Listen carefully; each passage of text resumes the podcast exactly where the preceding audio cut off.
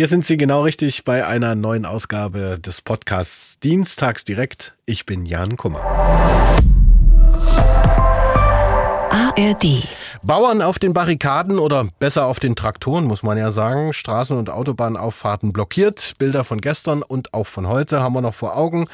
Spediteure haben sich zum Teil angeschlossen, Handwerker, Gastronomen, Händler, alle unzufrieden irgendwie mit der Politik der Ampel in Berlin. Das Verständnis für die Protestaktion, das war zumindest gestern ziemlich groß bei den Leuten. Wenn ich Landwirt wäre, hätte ich das auch gemacht weil jeder für sein Geld kämpfen muss, weil niemand was freiwillig gibt, hier auch noch was abgezwackt wird. Also die Bauern, dass die protestieren, verstehe ich. Ob man das jetzt der Regierung anlasten kann, alles, das sehe ich nicht so. Also weil ich denke, da ist in der EU schon sehr viel schiefgelaufen. Das muss man schon mit einem gewissen Fingerspitzengefühl bearbeiten, nicht? Und dazu gehört dann eben auch, dass man versucht, die Gegenseite zu verstehen. Ich kann es nachvollziehen, dass, dass die unzufrieden sind, sage ich mal. Die haben eine schwere Arbeit. Die Geduld der Menschen, die damit umgehen, finde ich gut. Aber ich habe eben auch Reichsbürger in den Autos gesehen. Also solche Fahrer, da habe ich überhaupt kein Verständnis, dass da Trittbrettfahrer mitfahren. Und ich verstehe auch nicht, die AfD hat in ihrem Programm drin keine Subventionen für alle. Und die setzen sich hiermit an die Proteste an erste Stelle. Da habe ich null Verständnis. Für die Bauern ja. Wer sich nicht wehrt, lebt verkehrt. Zwischen Bauernprotesten, Bahnstreiks und steigenden Gastronomiepreisen ein gesellschaftliches Spannungsfeld. Das ist heute unser Thema bei Dienstags direkt und das diskutieren wir mit Joachim Ragnitz vom IFO Institut für Wirtschaftsforschung in Dresden. Schönen guten Abend. Ja, schönen guten Abend. Mit Paul Kompe von der Bauernvereinigung Landschaft Verbindung in Sachsen. Schönen guten Abend. Guten Abend. Axel Klein ist bei uns vom Hotel- und Gaststättenverband Dehoga Sachsen. Schönen guten Abend. Schönen guten Abend, Herr Kummer. Und Lukas Ifländer ist auch da vom Fahrgastverband. Verband pro Bahn. Guten Abend. Schönen guten Abend. So, was habe ich gestern so lesen müssen oder lesen dürfen an den Traktoren? Ohne Bauer keine Power. Bauern sind das Rückgrat, nicht der Sündenbock. Ohne Landwirtschaft wärst du hungrig, nackt und nüchtern. Ja, da kommt ist meinem Gefühl am nächsten immer. Selbstbewusste Sprüche gestern zu sehen bei den Bauernprotesten. Landwirte in Sachsen und bundesweit waren auf den Straßen, kann man schon fast als historisch bezeichnen in den Ausmaßen, was wir da gesehen haben. Bei den Menschen im Land sind die Proteste überwiegend auf Zustimmung gestoßen, haben wir gerade gehört. Und auch Verständnis kam aus Teilen der Politik. Zum Beispiel auch von Sachsens Landwirtschaftsminister Wolfram Günther, der uns Folgendes gesagt hat. Und zwar ging es darum, man musste akut ein Haushaltsloch stopfen und hat einfach die Landwirte herangezogen und das ohne jeden Diskussionsprozess vorher. Eins ist auch völlig klar, natürlich müssen klimaschädliche Subventionen abgebaut werden. Wir müssen auch im Landwirtschaftssektor natürlich raus aus den fossilen Energieträgern. Aber dazu braucht es ähm, einen Plan. Und ähm, beim Abbau von ähm, klimaschädlichen Subventionen braucht es eine Strategie und auch die Möglichkeit einer Lenkungswirkung. Und so wie das völlig überraschend kam für die Landwirte, dass man das jetzt zum Stopfen der Haushaltslöcher verwendet, genauso ist im Moment klar, dass es die Lenkungswirkung nicht haben kann, weil einfach auf dem Markt vor allen Dingen im Moment nur dieselbetriebene Fahrzeuge dort ähm, da sind. Das heißt, die Landwirte können sich gar nicht umentscheiden. Das gesamte Interview mit Wolfram Günther, das gibt es übrigens dann nach 22 Uhr hier bei uns bei Dienstags direkt. Den Bauern haben sich dann gestern auch noch andere angeschlossen, Händler, Bäcker, Handwerker, Gastronomen. Frage aber jetzt erstmal an Paul Kompe von der Vereinigung Landschaft Verbindung. Äh, Sie strotzen doch jetzt vor Kraft oder waren Sie da vielleicht auch ein bisschen selber überrascht von dieser Wirkmächtigkeit dieser Proteste gestern? Also es ist ja so, dass wir zusammen mit dem äh, Sächsischen Landesbauernverband und auch den Familienbetrieben Land und Forst den Protest ja schon seit 2019 führen. Die letzten Steuererhöhungen kurz vor Weihnachten haben einfach das Fass hier zum Überlaufen gebracht. Und wir in der landwirtschaftlichen Branche sehen uns in die Enge getrieben, weil wir wurden in den letzten Jahren so viel mit äh, massiven Auflagen, also wurde auf uns aufgepflastert, muss man einfach so sagen, wo wir auch dann sagen, wir brauchen auch eine Zeit der Transformation. Es wird auch mhm. gerade von der äh, Politik ja propagiert, sagen wir so, dass wir ähm, eine Transformation auch in der Gesellschaft, in der Landwirtschaft brauchen. Wir sind, denke ich, äh, auf, einem, auf einem guten Weg, aber man kann das nicht alles äh, mit einmal in den nächsten, äh, sage ich mal, zwei, drei Jahren vor, vor äh, in, in der Landwirtschaft erreichen. Also wir reden da von langfristigen Entscheidungen. Äh, wir reden da wirklich äh, auf einem Generationsprojekt. Wir sagen eigentlich immer so schön, äh, in der Landwirtschaft, wir denken nicht in Jahren, sondern in Generationen. Wir überlegen jetzt schon, für die nächsten 20 Jahre kann ich jetzt äh, das Geld irgendwo in den Stallneubau, kann ich das in die Tierwohlförderung äh, eingeben und da ist es doch so, dass jeder, jeder Bauer, jeder, jede Bäuerin versucht irgendwo das zu vereinen. Aber da haben wir einfach das Problem, dass wir alles mit einmal nicht machen können. Und mhm. Wir sehen das halt auch sag mal, sehr gefährlich, weil das Höfesterben ist in den letzten zehn Jahren äh, um 12 Prozent äh, gestiegen oder haben wir 12 Prozent gehabt. Ähm, die kleinbäuerlichen Strukturen, wie man sich äh, die gerne vorstellen äh, mag oder wie es eigentlich gewollt ist, die fallen hinten runter, die kriegen diese Auflagen, diese, diese Bürokratie nicht mehr bewältigt. Und da muss man doch ganz ehrlich sagen, wollen wir denn in, in Deutschland eine regionale Landwirtschaft haben? Wollen wir denn, dass unser Essen auch zukünftig hier in Deutschland produziert wird? Wir als Landwirte sagen natürlich, ja, wir brauchen eine heimische Produktion und man muss immer klar und deutlich sagen, wenn wir hier in Deutschland die Landwirtschaft aufgeben, aus welchem Grund auch immer, wird es klimaschädlich importiert. So, und dann haben wir nicht mhm. mehr die Produktionsbedingungen in der Hand. Wir in Deutschland, wir wollen gerne hohe Standards haben, die erfüllen wir auch. Und da ist es doch ganz einfach so, dass es hier einen Ausgleich braucht. Das ist zum Beispiel die Agrarförderung. Äh, die dient einfach dafür, dass wir die gesetzlichen gewollten Standards einhalten. Hm. So, wir können nicht mithalten mit einem Billigfleisch aus Argentinien, das muss jedem bewusst werden. Und solange wie wir hier hohe Produktionskosten haben äh, und auch hohe Sozialstandards erfüllen, dann ist es doch einfach ähm, auch gerechtfertigt, äh, aus der Gesellschaft heraus zu sagen, Mensch, ja, ihr, ihr könnt ja gar nicht anders. So, wir, also an diesem Beispiel merkt man ja schon, es geht jetzt weniger um diese Agrardieselsubventionen, sondern eigentlich um, um viel, viel mehr also der Agrardiesel, sagen wir so, wie das der Herr Günther auch gesagt hat, äh, wir sehen das so, dass wir 2026 genau vor demselben Thema reden. Also ich denke nicht, dass wir bis dahin alles elektrifiziert haben. Ich denke nicht, dass äh, bis dahin die, die nächste äh, Dieselalternative da ist. Und man muss dann auch sagen, äh, wenn wir keine Maschinen mehr auf dem Feld haben wollen, dann bleibt das in Handarbeit übrig. Hm. Ich kenne das aus Hören und Sagen auch aus DDR-Zeiten von älteren Bauern. Da ging das mit der Hacke aufs Feld so. Und vielleicht müssten sich dann auch andere sensibilisieren. Äh, wenn wir das alles so haben wollen, dann geht es dann eben wieder los. Dann sollen die dann in die Betriebe kommen. Dann kriegt jeder eine Zeile Rüben, die ist einen Kilometer lang vielleicht. Und dann können sie mal äh, Unkraut hacken.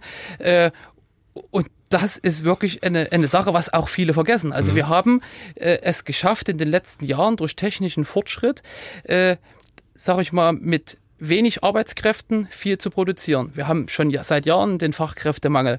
Aber wenn mhm. wir jetzt das nächste natürlich, sag ich mal, vor dem anderen machen, haben wir halt das Problem, dass uns das eine vor dem anderen einholt. Und da ist auch gerade äh, dort der technische Fortschritt, auch gerade was in Richtung Roboter geht, dass im Moment äh, ist es so, dass es gerade die Gemüsebetriebe, da kann das funktionieren, da funktioniert das auch schon. Aber wenn wir jetzt überlegen, ähm, dass auch andere Kulturen wie zum Beispiel Weizen, Gerste, Raps, hm. Zuckerrüben angebaut werden, da ist das noch gar nicht so verbreitet. Und da brauchen wir doch den, den nächsten technischen Fortschritt.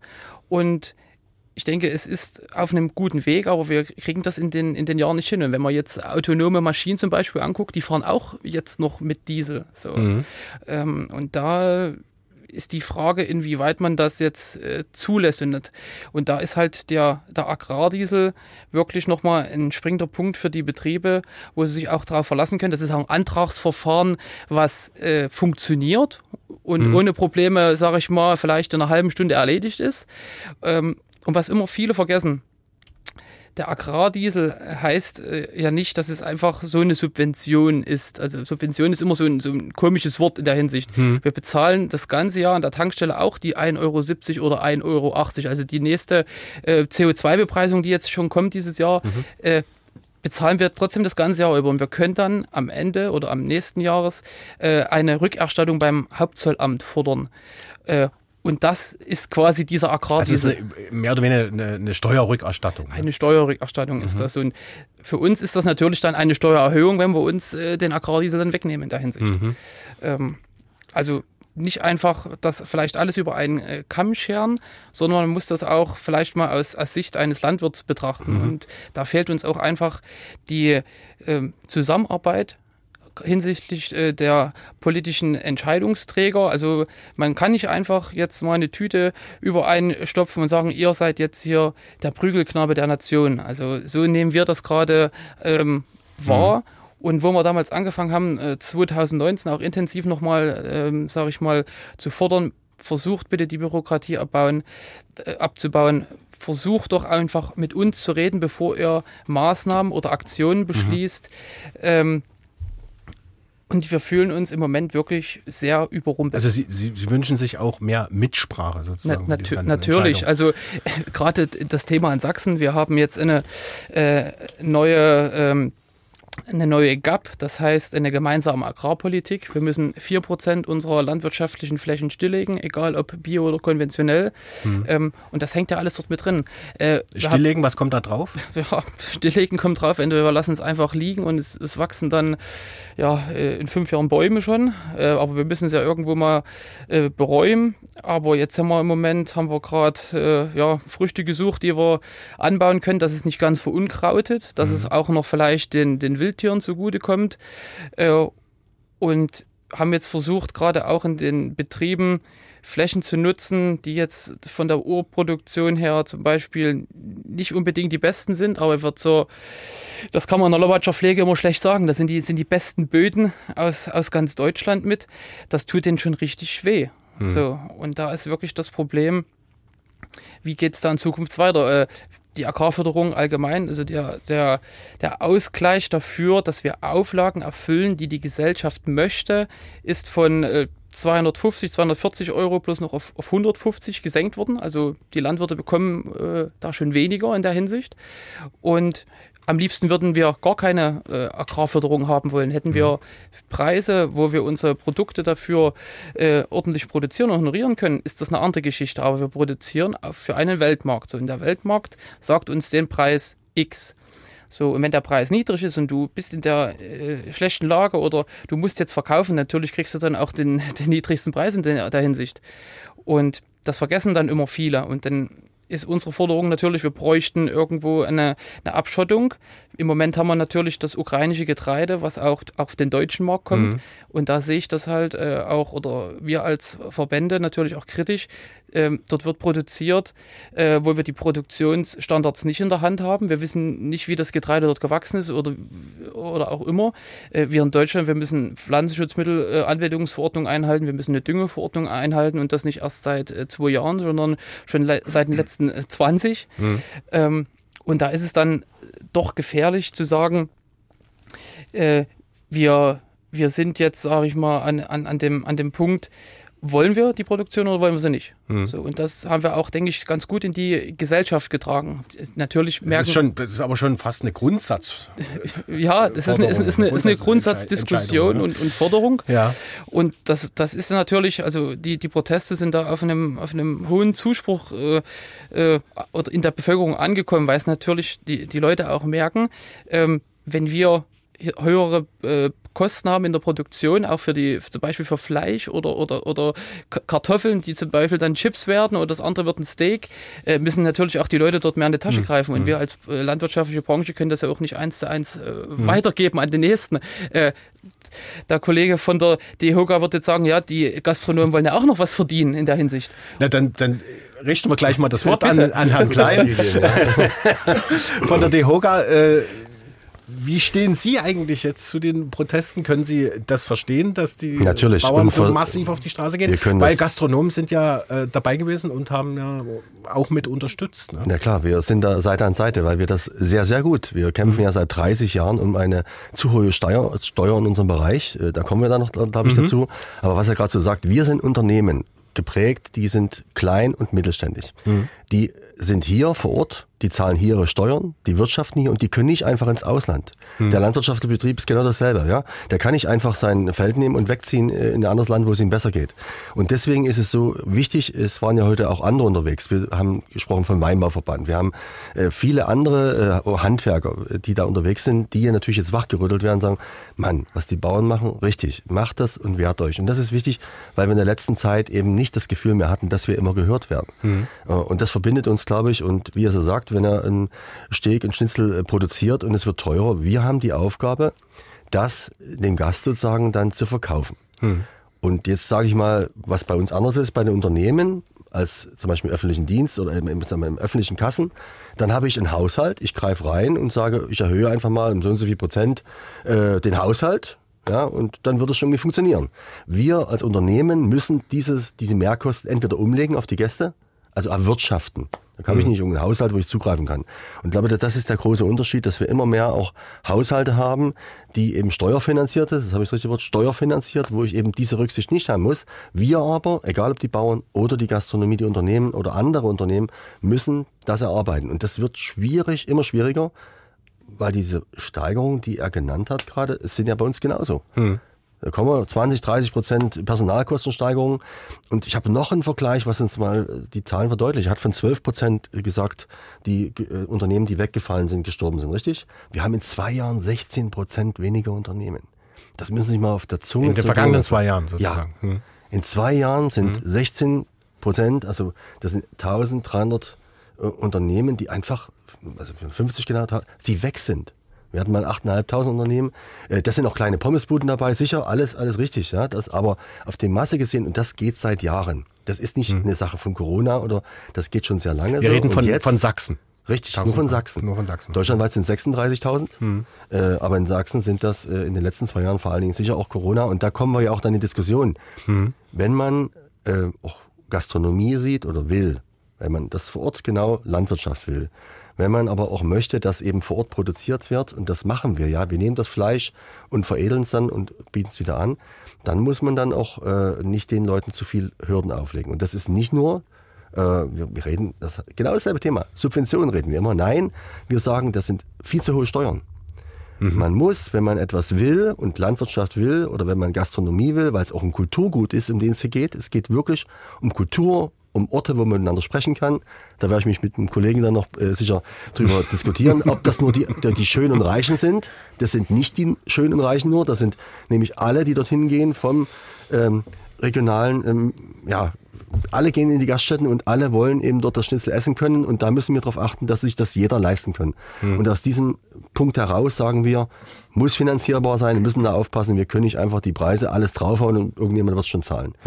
Das ist anders. Dann uns. fragen wir jetzt gleich mal bei Herrn Ragnitz nach. Äh, Die Proteste der Bauern, äh, erste Frage, können Sie die nachvollziehen? Auch äh, sozusagen den Auslöser erstmal und das, was eigentlich auch darunter brodelt und das Gleiche natürlich dann auch nochmal für die Gastwirte. Gut, ist ja erstmal eine ganz allgemeine Frage und ich glaube, da muss man schon sehen, ähm, es äußert sich hier zunächst einmal eine ziemliche Unzufriedenheit mit der Politik der Bundesregierung, weil äh, ehrlich gesagt hat die laut Umfragen ja keine echte Mehrheit mehr in der Bevölkerung.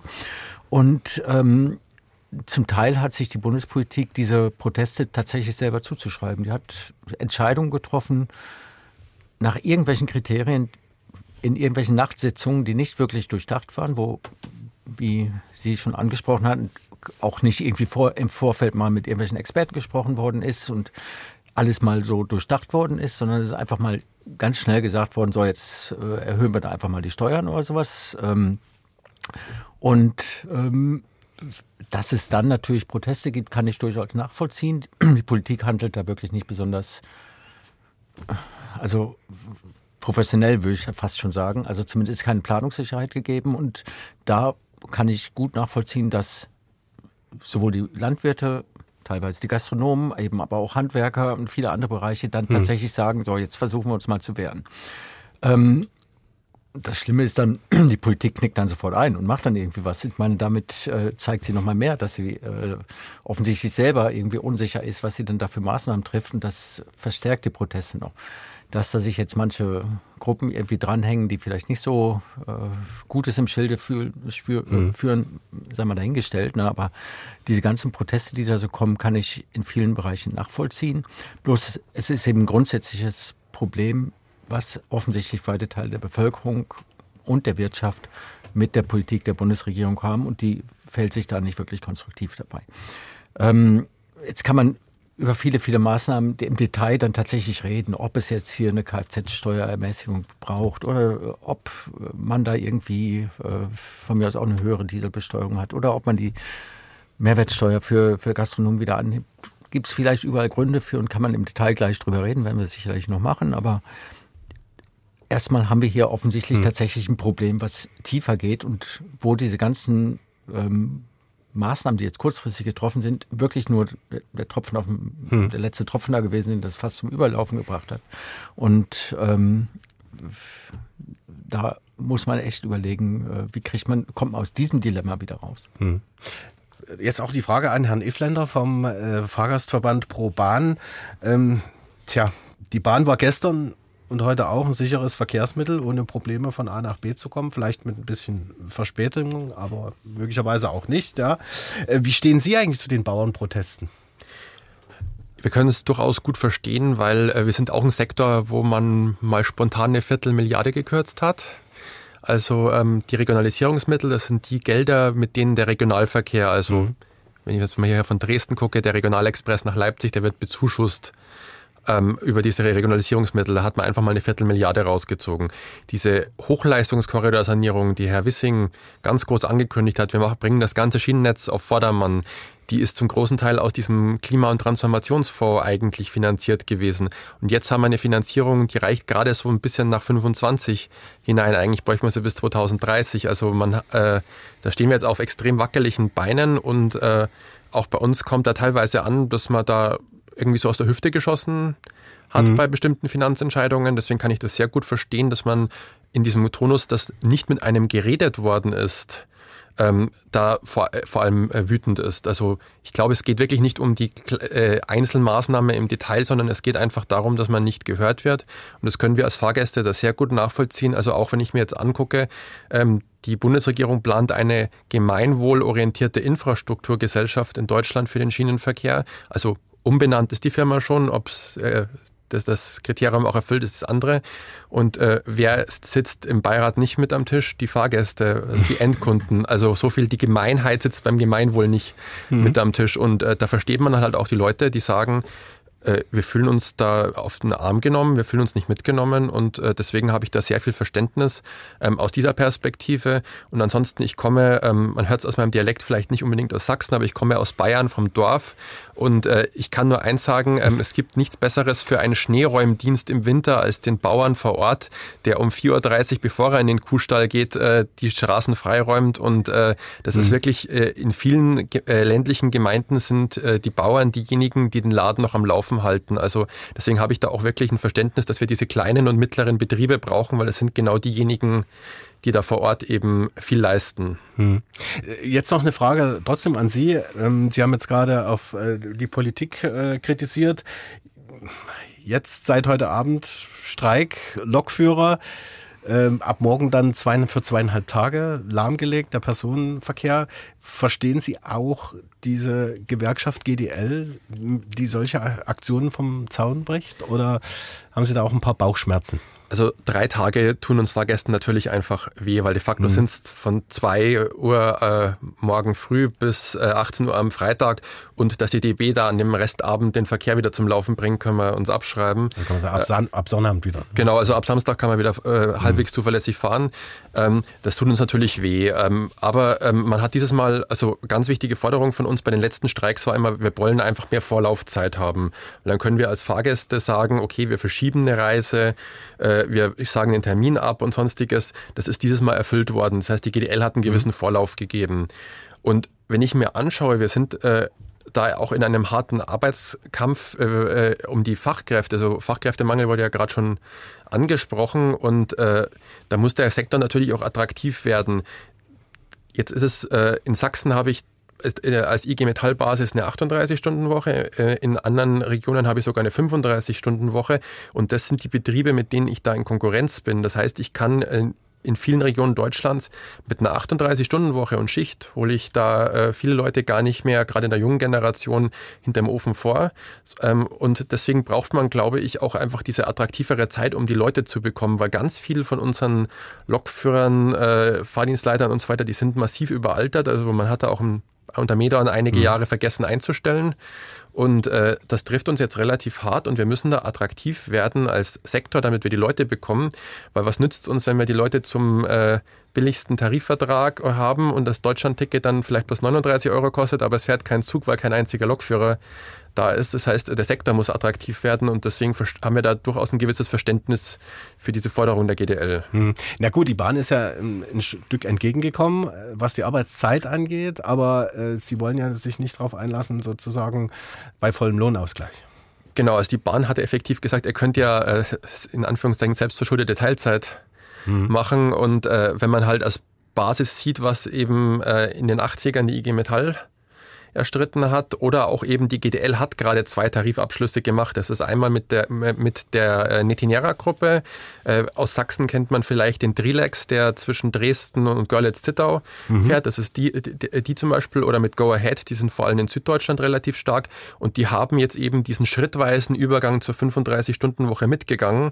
Und deswegen wird die DB da auch zwangsweise nachziehen müssen, weil ansonsten gehen alle Lokführerinnen und Lokführer dann irgendwann zu Netinera und zu Go Ahead, mhm. äh, weil dann gehe ich doch da, dahin, wo ich die besseren Arbeitsbedingungen bekomme. Mhm. Vielen Dank erstmal äh, bis hierhin. Ich würde noch mal äh, zu Herrn Kompe zurückkommen und zu den Bauernprotesten gestern. Wir haben es ja in dem einen Ton gehört. Ähm, es ging so ein bisschen auch um die äh, ja, mögliche Vereinnahmung dieser Proteste. Sie haben einen eigenen Bauernkodex aufgestellt und rumgeschickt. Ich habe den sogar hier. Aha. Ist der eingehalten worden soweit aus, aus ja, also, Sicht? Also, also ne, angemeldet, friedlich, berechtigt, parteinautral zum Beispiel, vor keinen Karren spannen lassen, äh, Symbolik wie Galgen, schwarze Fahnen, andere Symbole, extremistische terroristischer Gruppen lehnen wir ab. Ist das alles äh, aus Ihrer Sicht so? Gut, Einzelfälle wird es wahrscheinlich immer geben, aber. Also ich habe äh, nichts von irgendwas gehört, dass es nicht eingehalten wird. Und das sind auch, sage ich mal, die Versammlungsleiter vor Ort. Wir haben das ja schon so gemacht. Erstens, dass wir es montags an die Autobahnen machen, dass wir uns jetzt nicht irgendwo auf einer Kundgebung zusammen treffen müssen und uns dort auch vereinnahmen mhm. lassen. Äh, die Versammlungsleiter waren alles äh, gestandene Betriebsleiter zum Teil. Äh, und die wissen auch ganz genau, was sie machen, weil am Ende stehen die ja auch mit ihrem Betrieb dort äh, in, in der Hinsicht da. Und ich muss ganz ehrlich sagen, ich bin begeistert über die Disziplin mhm. unserer sächsischen Landwirte. Also mhm. das ist nochmal, sage ich mal, ich, wo ich wo dann alles gestern mal so sacken lassen hat, ich bin dann waren ja auch ein paar kalte Temperaturen, äh, dann in die Wanne rein und bin dort schon fast eingeschlafen. Ich dachte, pff, ja, also mhm. Wahnsinn. Und Rettungsdienste, Pflegedienste, hat alles, alles, äh, durch, alles, alles super gepasst. Gehört, Natürlich ja. hat man auch jetzt den, den einmal oder der das jetzt nicht so schön fand, aber ich mhm. persönlich mhm. und auch äh, der Robert Erdmann, wir hatten drei Landkreise beantragt, das ist auch eine große Last für uns gewesen. Noch nie so was, also noch nie so was Großes organisiert. Also Sie sind dann sozusagen der Versammlungsleiter. So, ja, ja, wir haben ja uns vorher schon auch mit den Behörden intensiv abgestimmt. Mhm. Wir wollten natürlich auch jetzt nicht, dass das einfach so über die sächsische Gesellschaft äh, hin, mhm. hin, hinweggenommen wird. Also wir können jetzt nicht sagen, wir sind einfach da. Erstens können wir das auch nicht gegenüber der Bevölkerung dann verantworten. Wir werden zurzeit sehr gut wahrgenommen, das ist auch sehr gut äh, rübergekommen. Äh, von der Verpflegung her, wir, wir hatten alles, also vom, vom Kaffee bis zur Gulaschsuppe, äh, danach gab es noch Stollen und dann gab es wieder Kaffee, also die, die Leute vor Ort wurden, sag ich mal, sehr gut beköstigt. Ähm, und ich, ich muss da sagen, die, hm. diese Solidaritätsbekundung war schon Wahnsinn. Hm. Und alles, was man so gesehen hat, wir hatten jetzt mal äh, von, von Mutschen an bis Wiedemar sind wir gekommen, haben alles auch mit der Polizei nochmal abgesprochen, wie sieht's aus, alles gut und hatten jetzt auch nicht irgendwo wo Zwischenfälle, äh, die, die wir, sage ich jetzt mal, melden mussten. Mhm. Natürlich hat oder wollte die, die AfD dort, sage ich mal, ihr, ihr Revier markieren, vielleicht, ja, kann man so, schon so sagen, aber die wurden dann von den Versammlungsleitern, weil es eben auch explizit in den ähm, Bauernkodex stand, mhm. äh, weggeschickt. Natürlich, ja, wenn jetzt einer ohne irgendwer, irgendjemand, irgendwelche Fahnen hinkommt als neutrale Person und dort einen Kaffee austeilt, da kann ich den jetzt nicht von der Versammlung ausschließen. Hm, Aber wir haben schon versucht, dort äh, auch zu, zu differenzieren. Äh, was uns persönlich nicht so gefallen hat, man, man hat das dann doch dann versucht, irgendwo in das Extremistische zu ziehen, gerade wie, wie hier in Dresden. Ähm, ich habe hier keinen Traktor gesehen und wenn mein, Mhm. wenn mein Nachbar äh, der Meinung ist, er möchte jetzt hier für die Freien Sachsen äh, mit seinem Traktor dahin fahren, dann ist das so. Aber die Mehrheit der Mhm. sächsischen Landwirtinnen und Landwirte waren bei uns an den Autobahnen und ich denke, wir haben auch ein, ein wirklich gutes Zeichen innerhalb unserer Verbandsgemeinschaft mit dem Sächsischen Landesbauernverband und den Familienbetrieben Land und Forst gezeigt, ähm, dass es nicht einfach so ist, dass wir jetzt sagen können, äh, so wie der eine ist, sind die anderen auch. Und da, da muss man ganz ehrlich sagen, man, man hatte schon teilweise vielleicht immer ein paar, paar Tränen in den Augen. Und Hm. Wir gehen ja jetzt nicht auf die Straße, weil wir über eine 35-Stunden-Woche reden. Äh, unsere Wochen in der Ernte, die haben bestimmt 70 oder 80 Wochen, also das muss man dann auch schon wollen.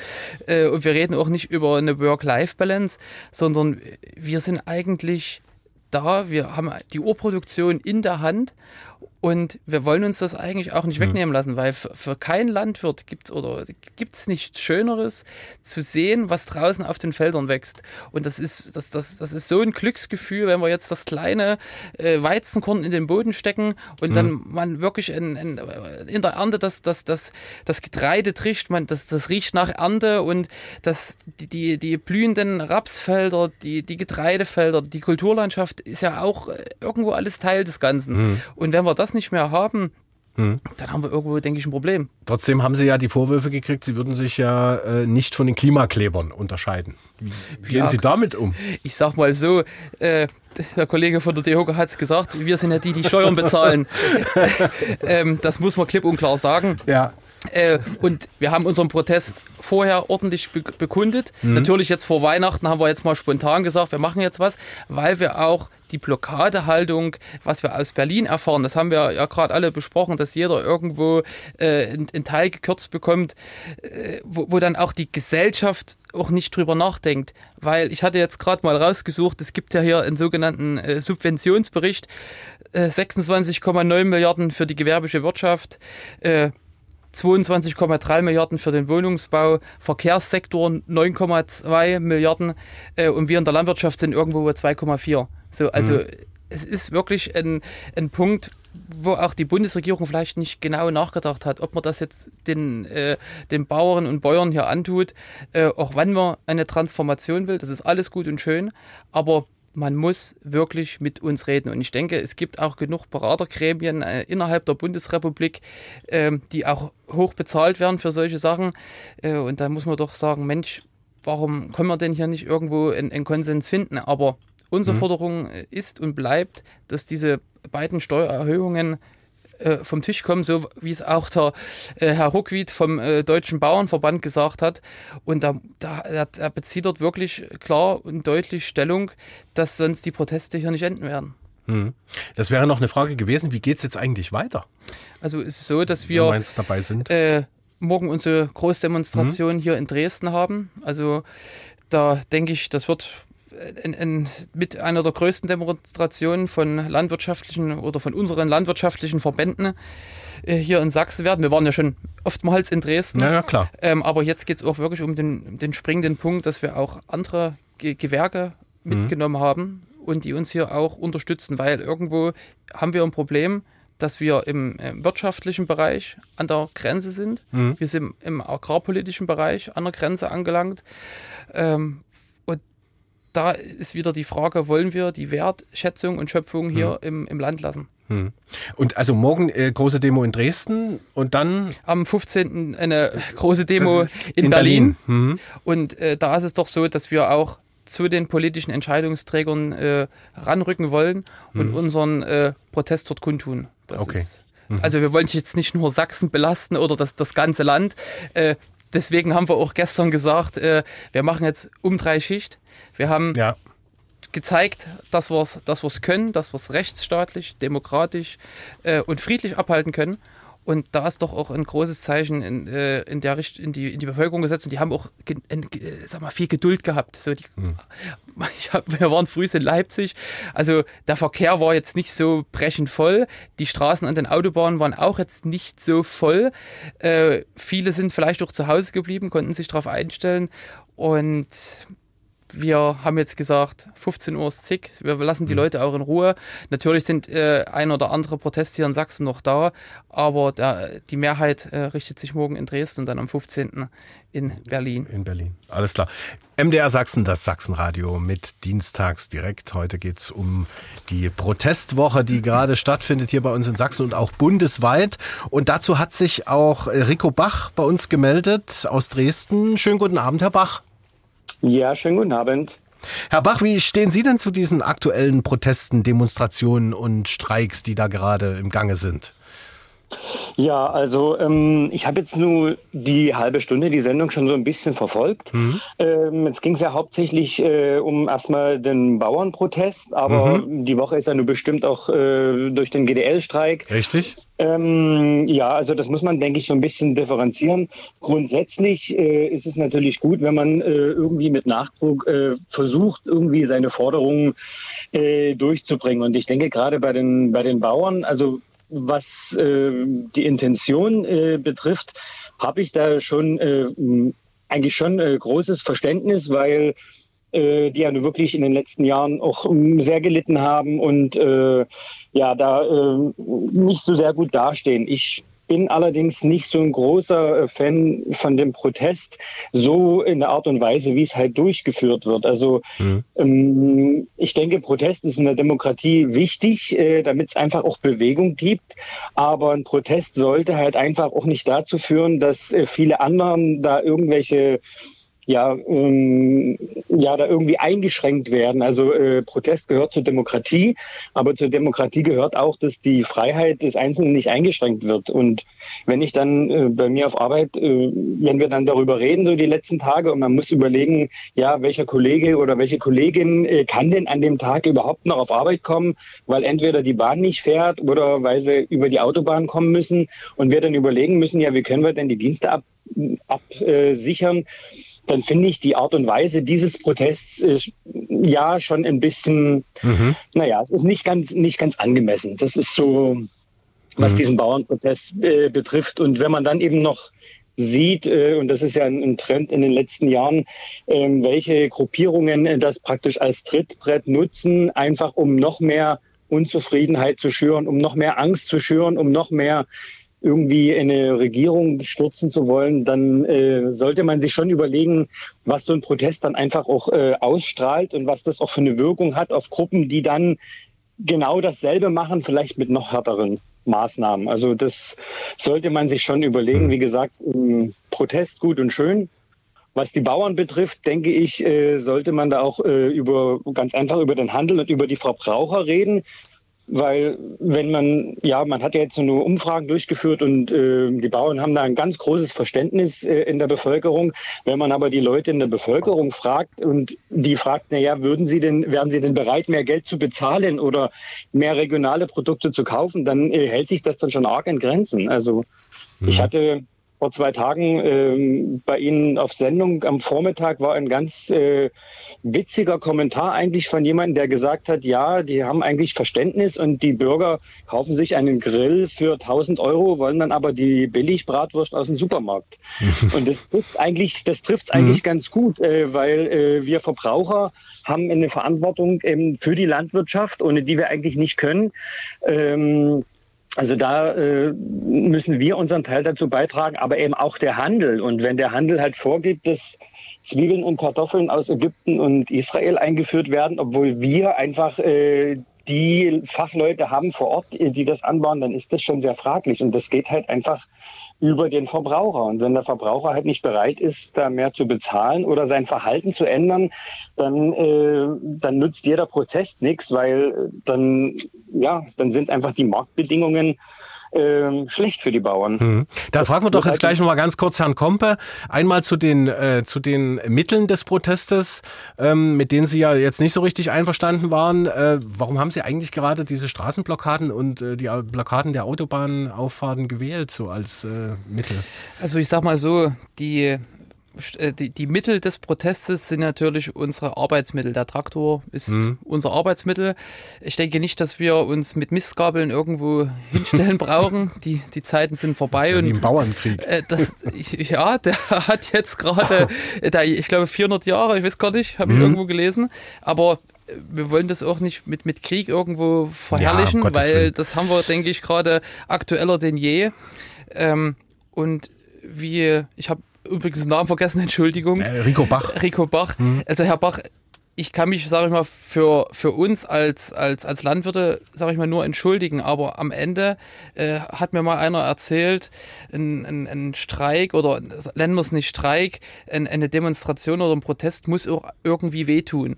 So, dass auch die Bevölkerung merkt, es läuft irgendwo was schief. Hm. Und wir haben das gerade mit dem 1000-Euro-Grill gehört und der Bratwurst. Äh, der Kollege von der DEHOGA, der wird mir da, denke ich, sehr zustimmen. Es gibt einen Spruch dafür, an der Kasse endet die Moral. Hm. Und da haben wir doch einen, einen Konflikt, wo wir dann auch sagen, brauchst unbedingt den 1000-Euro-Grill oder können wir denn nicht unbedingt äh, die, die Bratwurst äh, vom regionalen Fleischer kaufen? Muss es denn die vom, vom, vom Aldi sein? Und da hat natürlich auch der Handel eine große Macht. Aber dann sind wir wieder beim Thema, wir, wir produzieren vor. Also wir haben hm. keine festen Verträge. Wir produzieren und hinterher kriegen wir einen Preis. Hm. Und da muss man doch ganz ehrlich sagen, äh, das hat die Politik in der Hand. Die mhm. Rahmenbedingungen muss die Politik setzen. Wir gehen nicht auf die Straße, um Politik zu machen. Wir gehen auf die Straße, weil wir auch eine Zukunft brauchen, mhm. weil wir wirtschaftsfähig bleiben müssen und vor allem auch Wettbewerbsfähigkeit. Die, also, die Politik wird ja. in Berlin oder in, in Sachsen gemacht. Dafür werden auch viele Leute gut bezahlt. Und die Rahmenbedingungen müssen da gesetzt werden. Ja.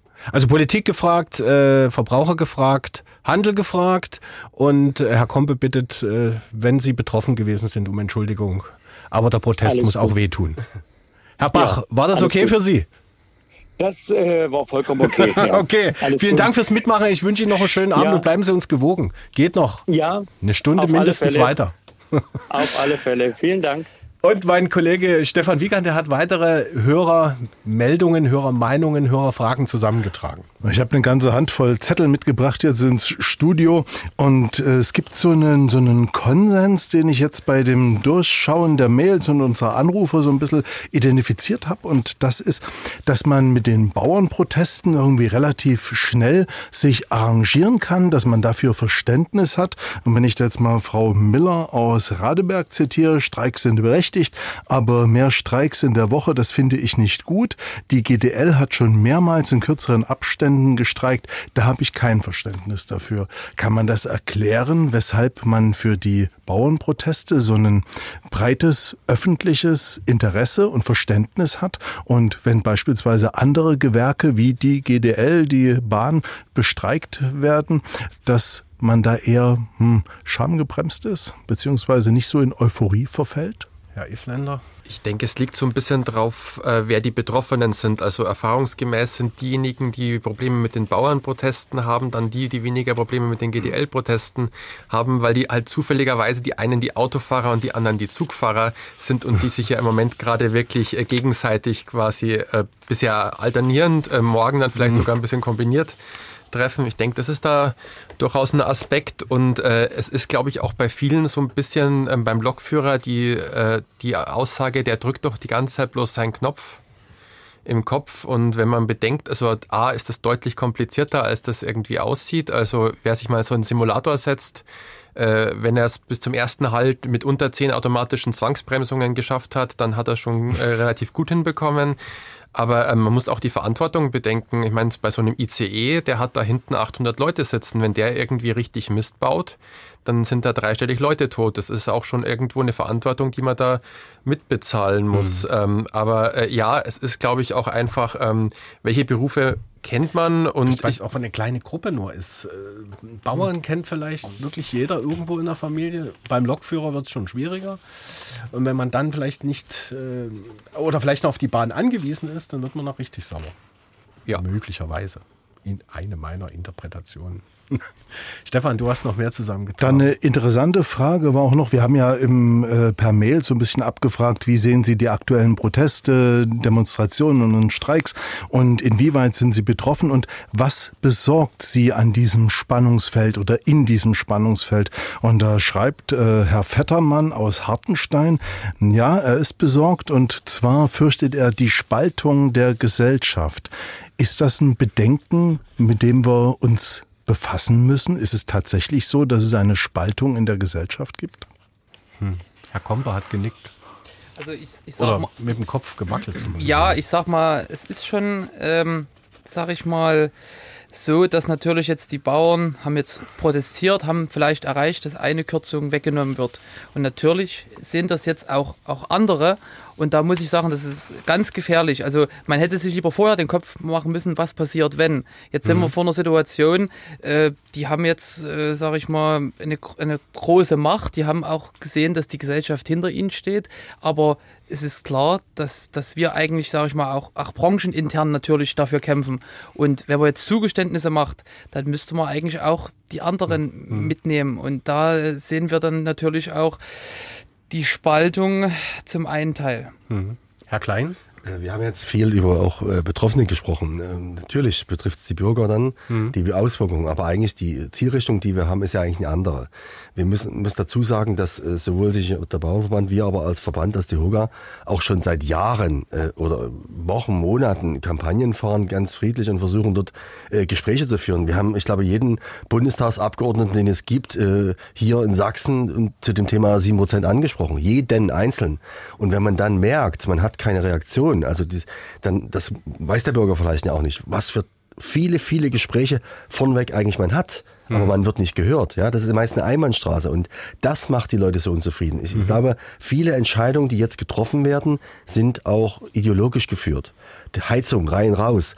Da kann man fragen, was hat das für eine Bedeutung für ein Unternehmen? Viel. Also wenn ich eine, ein Hotel habe, wo ich plane, was mache ich in Zukunft, da ist das nicht wie zu Hause ein Haushalt, wo ich mal eine Gasheizung rausreiße, eine neue reinbaue. Das sind Unternehmensentscheidungen, die muss ich langfristig planen. Das sind Investitionen.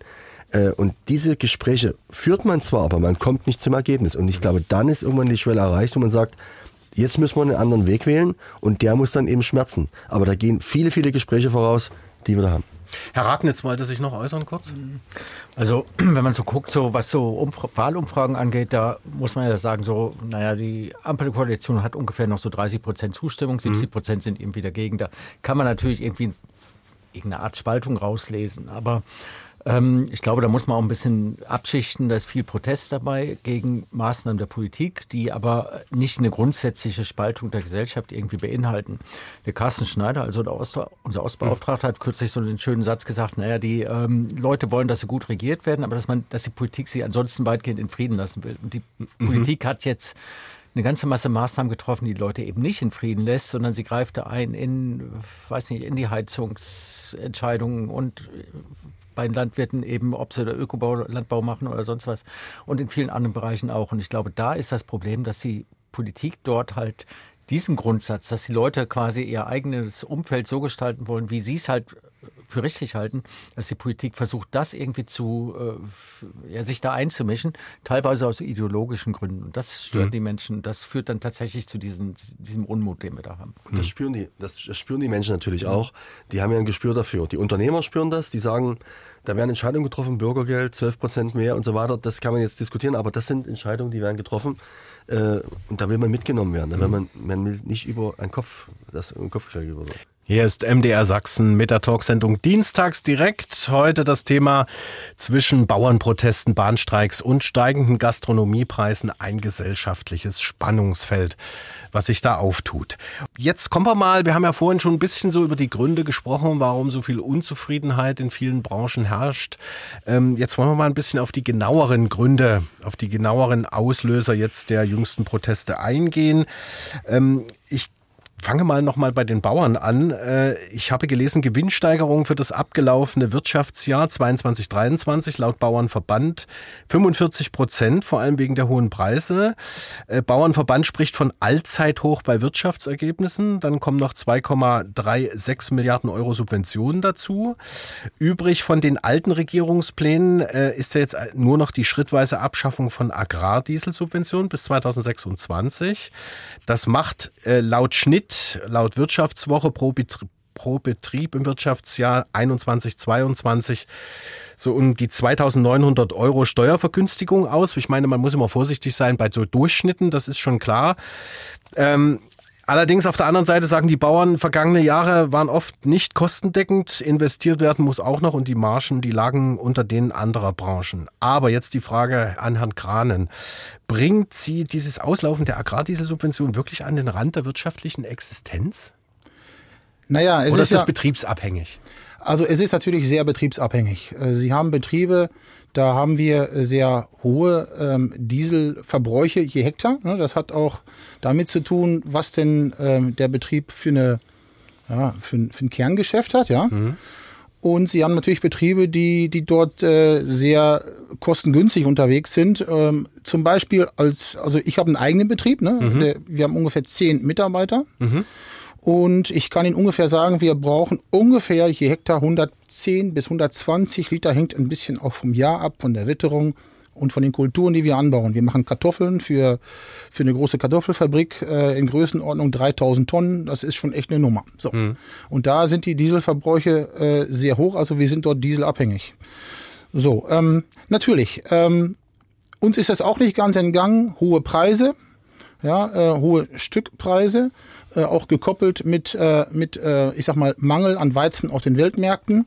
Dann hatten wir natürlich auch diesen unsäglichen Einmarsch der, der, äh, der russischen äh, äh, Armee in, in, in die Ukraine, was dort auch zu Verwerfungen geführt hat äh, im, im Getreidemarkt, muss man Mhm. auch ganz klar so sagen.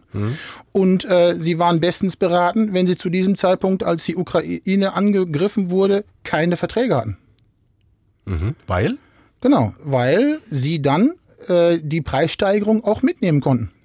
Wenn Sie aber zu der Zeit, so wie ich gerade den Betrieb äh, von meinem Vorgänger übernommen, ich muss den ganz normal zu Marktkonditionen kaufen. Ich habe im Jahr 2020 den Betrieb von einem aus einer Holding heraus gekauft, ja, und haben daraus einen Familienbetrieb gemacht und habe dann natürlich äh, zu der Zeit mit den Banken ähm, eine, eine sehr hohe Kontrakttiefe, so nenne ich das mal, ähm, äh, vorgehalten. Bedeutet also, ich muss ja der Bank Sicherheit geben, dass ich zu jeder Zeit meine, meine, mein Getreide oder meine Produkte verkaufen kann zu Preis X und darauf habe ich Geld bekommen, damit ich diesen Betrieb kaufen konnte.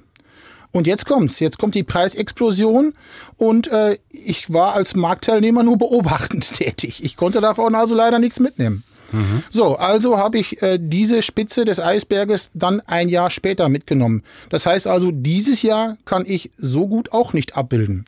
So, jetzt kommt es natürlich dazu, dass wir durch hohe Preise natürlich auch unsere Gewinne hochgefahren haben. Ja, das ist so.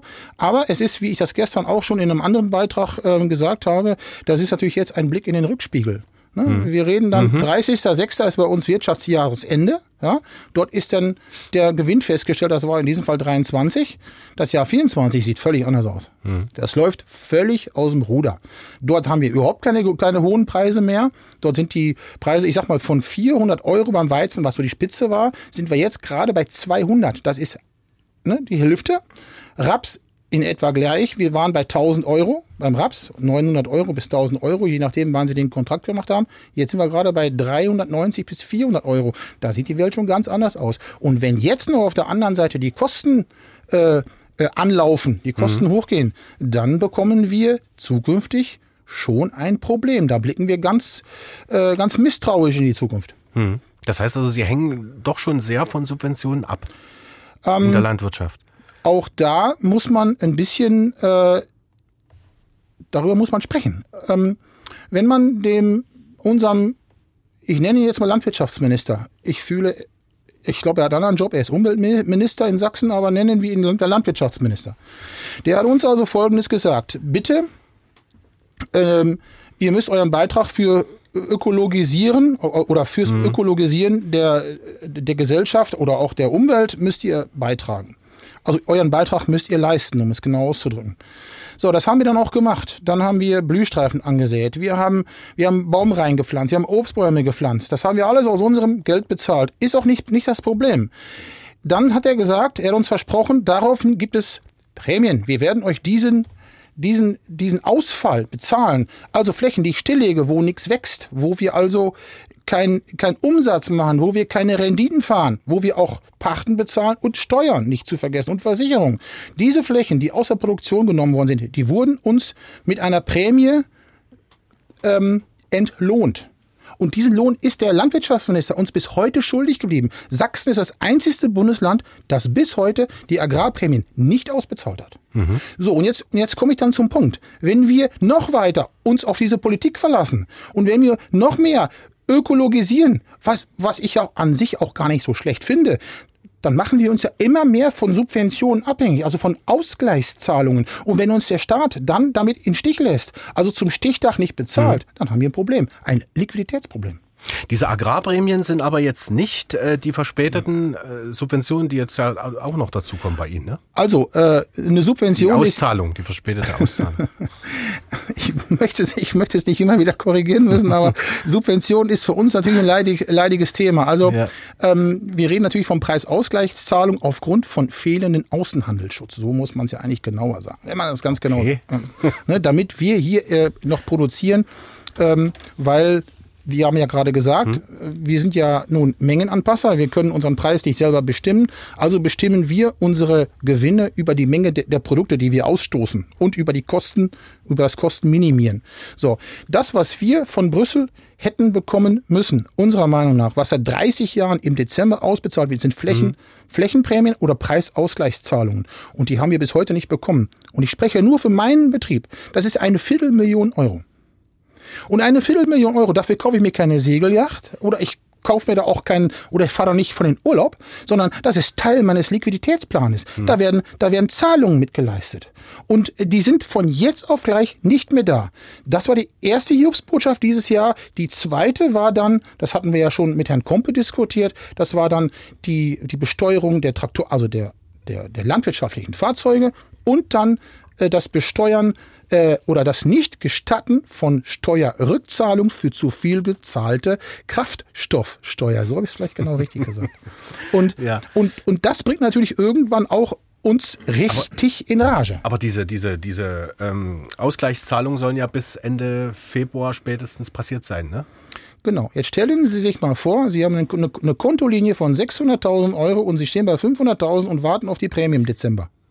Na, dann wird's eng. Dann wird's dann eng. Wird's eng. So. Und ich, ich ne, wir müssen noch eine Sache dazu sagen. Natürlich ähm, kann man uns vorhalten, ja, wenn du das nicht geregelt kriegst, bist du im falschen Handwerk. Ja, das, das, das kann man durchaus so sagen. Ja, aber wenn, ähm, wenn, ähm, wenn Dinge zugesagt worden sind, die mhm. morgen nicht mehr gilt, äh, wenn sie kurz vorm Stor stehen, da zählt Abseits, aber wenn sie selber verteidigen, wird Abseits aufgehoben. Ja, dann haben wir ein Problem, wenn man innerhalb des, des Spiels die Regeln mhm. ändert. Herr Ragnitz, das haben Sie ja vorhin schon mal so angesprochen, aber jetzt mal grundsätzlich die Frage, äh, es klingt ja wirklich so, als könne im Moment die, unsere Landwirtschaft ohne die Subventionen oder ohne Prämien oder Ausgleichszahlungen zu Preisen oder wie hatten Sie es ausgedrückt, äh, nicht leben oder nicht äh, überleben. Woran liegt das eigentlich? Also zunächst muss man mal klarstellen, also ähm, es wurde eben die Zahl genannt, zweieinhalb Milliarden an Subventionen für die Landwirtschaft. Mhm. Das ist nur das, was der Bund zahlt. Darüber hinaus zahlt die EU genau, ganz viel. Das sind halt mhm. irgendwie diese, diese Ausgleichs-, diese Flächenzahlungen, die da von, von der EU geleistet werden. Und es gibt da so Schätzungen, ob die stimmen, weiß ich nicht, äh, dass ungefähr die Hälfte des Einkommens der Landwirte tatsächlich aus solchen Subventionszahlungen stammt. Also da ist schon sehr, sehr viel. Jetzt mhm. kann man diesen Begriff Subventionen da ein bisschen in Frage stellen, weil das sind im Grunde Vergütungen für Leistungen, die die Landwirtschaft bringt, dafür, dass sie meinetwegen die, die Kulturlandschaft pflegt oder sowas. Ich meine, wenn es mhm. keinen Landwirtschafter gäbe, wäre der Brachland, würden Disteln wachsen, das will man nicht. Also zahlt man die Landwirte quasi dafür, ne? also dass sie dort irgendwie eine Leistung erbringen, die die Gesellschaft halt will. Kann man machen, passt dann nicht so richtig zum Wort Subvention, aber es ist im Grunde halt etwas, wo die Landwirtschaft in weiten Teilen dann eben von öffentlichen Einnahmen, also von Einnahmen durch den Staat irgendwie dann auch tatsächlich abhängig ist. Und jetzt kommt die zweite Frage, die Sie eben auch genau ansprachen. Also ja, das liegt daran, dass halt ähm, quasi dort, äh, naja, wir einen Weltmarkt haben, der mehr oder minder ungeschützt ist. Wir hatten eben gesprochen über diese äh, Kartoffeln aus Ägypten oder Zwiebeln aus Ägypten oder was das war. Also ich meine, oder Getreide aus der Ukraine, alles außerhalb der EU, was die da machen an Standards, weiß kein Mensch. Also und ähm, da ist es dann in der Tat so.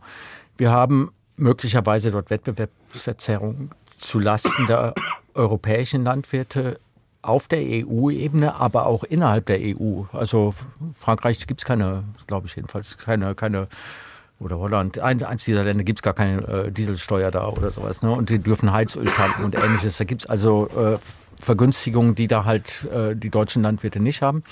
Und jetzt müsste man tatsächlich dann herangehen und sagen, naja, eigentlich muss man, wenn man das Ziel hat, in Deutschland ein Land oder auch in, eine, ja, in Deutschland eine Landwirtschaft zu haben, ja, muss man gleiche Wettbewerbsbedingungen haben. Das bedeutet halt, zumindest innerhalb der EU sollten die Regeln dort alle harmonisiert werden. Denke ich mal, dass die Landwirtschaft dort irgendwie das sofort auch so sehen würde. Und in der Tat kann ich mir dann auch vorstellen, dass man sagt halt, naja, wenn man in der EU schon eine Landwirtschaft haben will und äh, erreichen will, dass die Landwirte dann eben auch eine entsprechende eine Einkommensentwicklung haben, die sich mit anderen Sektoren dann irgendwie messen kann, dann muss man halt irgendwie auch dafür sorgen, entweder Zahlung, Direktzahlung, Subventionen, wenn Sie so wollen, oder eben so ein Außenschutz. Als Ökonome ist man immer irgendwie für Freihandel, also dagegen, dagegen, dass man dort irgendwie Zölle irgendwie erhebt. Aber das wäre dann eben auch noch eine Möglichkeit, indem man sagt, naja, ähm, wir schützen halt die europäische Landwirtschaft vor, äh, vor Konkurrenz aus Ägypten oder sonst woher. Äh, dann hat die Landwirtschaft möglicherweise bessere Preise, aber ähm, zulasten der Verbraucher. Ne? Also irgendeiner zahlt es immer. Entweder zahlen es die Verbraucher über höhere Steuern oder mhm. sie zahlen es eben über Direktpreise. Aber ich glaube, wenn wir das Ziel haben, wir wollen eine europäische Landwirtschaft haben, muss irgendeiner das dann tragen. Und da gibt es vermutlich nur diese zwei Möglichkeiten, die ich jetzt gerade geschildert habe. Ja, wobei Protektionismus halt auch nicht unbedingt der Ausweg ist. Ich bin ja auch als Ökonom mhm. eigentlich gegen Protektionismus und Freihandel ist super, ne? aber aber dass man wenigstens auf dem europäischen Markt zumindest ja, da ja, einheitliche ja und irgendwie Standards ich meine wenn die äh, meinetwegen die Ukraine dort halt ähm, nur deswegen billig produzieren kann, weil sie dort bestimmte Ökostandards irgendwie nicht hat oder irgendwelche Düngemittel mhm. einsetzen darf oder irgendwelches Glyphosat oder sowas, was in der EU dann irgendwie nicht erlaubt ist oder sowas, dann ist das schon, sind das unter, ungleiche Spielregeln. Und die beste Lösung wäre, überall die gleichen Spielregeln zu haben. Mhm. Ist aber fast faktisch ja unmöglich, das hinzukriegen. Und da kann man dann durchaus dann auch sagen, naja, dann wollen wir aber irgendwie auch erreichen, dass halt die äh, Sektoren innerhalb Europas, die höhere Standards dann erfüllen müssen, dann auch tatsächlich geschützt werden. Ganz kurz nochmal zu Ihnen, Herr Kranen. Sie haben gesagt, Sie haben 2000, wann war das, 20, angefangen, einen Familienbetrieb zu gründen. Aus einer Holding einen Agrarbetrieb herausgekauft. Wer macht denn sowas? Ja, wahrscheinlich. Wahrscheinlich muss man da äh, als Kamikaze-Pilot unterwegs sein. Ich weiß nicht genau, ja, wie man das jetzt eben, will. Weil die Probleme, wie Herr Kompe vorhin schon gesagt hat, äh, wird ja schon Landschaft Verbindung protestiert ja schon seit 2019. Ne? Ja gut, ähm, offen gestanden, äh, das geht dann sehr persönlich und es wäre auch ein sehr großer Teil, wo man dann über mich spricht. Also letzten mhm. Endes muss man natürlich äh, weiterhin über das über das Thema sprechen. Ja, über Landwirtschaft man ganz kurz. Aber ähm, ja, ähm, natürlich möchte ich die Frage sehr gerne beantworten. Ich bin seit 20 Jahren Geschäftsführer äh, von einem Teil einer größeren Agrarholding. Okay. Mhm. Und äh, der Eigentümer äh, hat die, seine drei in Deutschland äh, wirtschaftenden Betriebe an äh, den entsprechenden Betriebsleiter oder Geschäftsführer verkaufen wollen, natürlich zu marktüblichen Preisen. Mhm. Und ähm, das, ja, das ist mir gelungen, denn ich sage das mal vorsichtig, das habe ich gerade einem Kollegen erzählt. Ich bin 1994 mit einem Renault 500 Mark in der Tasche nach Rügen gefahren mhm. und habe dort angefangen. Mhm. Und äh, jetzt bin ich Arbeitgeber von zehn Mitarbeitern. Wir machen ungefähr 3,5 Millionen Jahresumsatz und äh, ähm, ja, es, es es ist mir gelungen, ich will es mal vorsichtig sagen, bis zum heutigen Tag, aber deswegen, ich stecke da sehr tief im Stoff und, und es ist auch äh, wirklich eine Herzensangelegenheit. Und deswegen, äh, weil wir auch jung, dynamisch, erfolgreich sind, habe ich mich auch dem LSV angeschlossen und vielleicht nicht so sehr den, den anderen Kollegen. um das mal gelinde zu sagen. Okay, erstmal vielen Dank bis hierhin. Äh, Jetzt wollen wir mal bei Herrn Klein nachfragen. Äh, Die Gastronomen haben ja auch gerade ziemlich Ulle, was die Bundesregierung angeht und ihre Entscheidung. Es geht um die Erhöhung der Mehrwertsteuer auf Speisen in Gaststätten von 7 auf 19 Prozent. Oder ist es vielmehr das, dass äh, Herr Scholz versprochen hatte, dass das eine dauerhafte Angelegenheit sein wird, diese 7 Prozent, Ja. und die er dann zurückgenommen hat? Was, man- was wenn man- regt Sie wenn man jetzt auf die auf? Versprechungen mal einzeln eingeht, da gibt's ja mehr. Da gibt's nicht nur den Herrn Scholz, da gibt's auch andere, die das öffentlich äh, in die Kamera gesagt haben. Aber wir kennen ja auch da bei Comex und bei anderen Thematiken in Hamburg, äh, da- dass er sich dann an, an die nicht erinnert. Das ist natürlich nicht einfacher, macht's nicht einfacher, Glaubwürdigkeit in die Politik zu haben. Und Mhm. aber das Versprechen hin und her. Äh, wir haben dieses Thema, diese Steuer übrigens schon seit 30 Jahren. Ja? Und äh, ich ich glaube, deswegen ist es auch so für uns so, so bitter, dass man äh, mit der Corona-Krise natürlich eine Branche, und da sind wir jetzt wieder mal in unserer Branche, drei Mhm. Jahre lang wirklich gefordert hat. Man hat die geschlossen im Interesse der Gesellschaft. Haben wir gesagt, gut, wir machen die Läden zu. Wir haben keinen Unternehmerlohn gezahlt. Es gab keinen. Die Unternehmen mussten alle schauen, dass sie irgendwie klarkommen. Jeder, der irgendwo arbeitet, normalerweise öffentlich Dienst angestellt ist, der hat einen Guckausgleich bekommen, hat Geld bekommen, ist weiter durchgefahren, hat es irgendwie überbrückt. War genau schwierige Zeiten. Aber der Unternehmer musste selbst gucken, wo er bleibt. Äh, und dann hat man Corona-Hilfen gemacht. Da sagen wir, da können wir drüber regeln, ob die ausreichend waren oder nicht. Die müssen jeden Cent doch abrechnen. Da erfolgt momentan gerade viele Rückforderungen, ist viel unterwegs. Aber die mussten von heute auf morgen ihren Betrieb schließen. Und das hat Auswirkungen, die haben wir heute noch nicht aufgeholt. Wir reden heute noch von Umsätzen, bereinigt, also äh, Realumsätze, die liegen unter 2019. Statistisches Bundesamt ist nicht die Hoge-Erfindung, das sage ich gleich dazu. Es gibt Zahlen vom Statistischen Bundesamt, Bundesamt, Land und Bundesamt, je nachdem, äh, und die sagen, die Umsätze sind noch nicht, wo 2019 sind. Und das ist das Verheerende. Genau wie bei den Bauern, um mal den Bogen wieder zu holen. Die Kosten sind explodiert. Das, was jeder äh, zu Hause erlebt, wenn er in den Einkaufsmarkt geht, dann merkt er, dass das Körbchen, was er gefüllt hat, auf einmal teurer ist. Und das potenziert sich ja im Unternehmen. Und deswegen kommt jetzt die Mehrwertsteuer noch oben on, on top oben drauf. Also das, was wir versuchen umzusetzen. Sie können nicht einfach den Preis für Schnitzel verdoppeln. Das geht nicht. Und Sie haben in der Krise, die genau dieselben Krisen, die wir jetzt gerade genannt haben schon, kommt eben dazu, dass Mindestlohnanpassung, also immer wieder greift der Staat ein in das unternehmerische Tun. Ich habe gerade hier noch nebenbei, es gibt das äh, Lieferketten-Sorgfaltspflichtengesetz. Das ist ein schönes Ja, Wort. da hatten wir auch schon mal eine Kommen ganze auch- Digi-Sendung Ja, dazu. und das ist so Das einfach, stimmt. das reizt schon das Ja. Wort, wenn man es liest, ja. Und wenn man dann guckt, äh, was alles, ich kann Ihnen mal aufzählen, was da alles für Gesetze auf uns zukommen. Fast wöchentlich gibt es ein Gesetz ein neues, das wir versuchen als Verband abzuwehren irgendwo. Und dann fragt man sich, da hat er irgendwo die Nase voll. Dann ist dieses 7% oben. Und top, das, das, das ist noch das, was Aber äh, um genau zu sein, das ist von 19 auf 7 Prozent gesenkt worden, nee? Und Äh, jetzt wieder auf 19 Prozent Ich mache angehoben. genauso wie er bei den Subventionen immer den Erklärbär, das weiß ich. ähm, manchmal kann Nein, wir reden nicht ja von der Mehrwertsteuer. Nein, nein, nicht Ihren gegenüber. Die Mehrwertsteuer, richtig. Ja. Es ist ganz relativ simpel. Wenn ich mal mit dem Kindergarten erkläre. Äh, Sie gibt in, in, in Dresden also Eltern, wie die Hörer gerade, die haben einen Kindergarten, zwei verschiedene Kindergärten nebeneinander. Äh, beide Eltern zahlen 5 Euro. Ja? So. Der eine Kindergarten zahlt 7% und führt die ab an den Staat, der andere muss 19% abführen von den 5 Euro. Welcher von den beiden überlebt? Wirtschaftsweise haben wir dabei.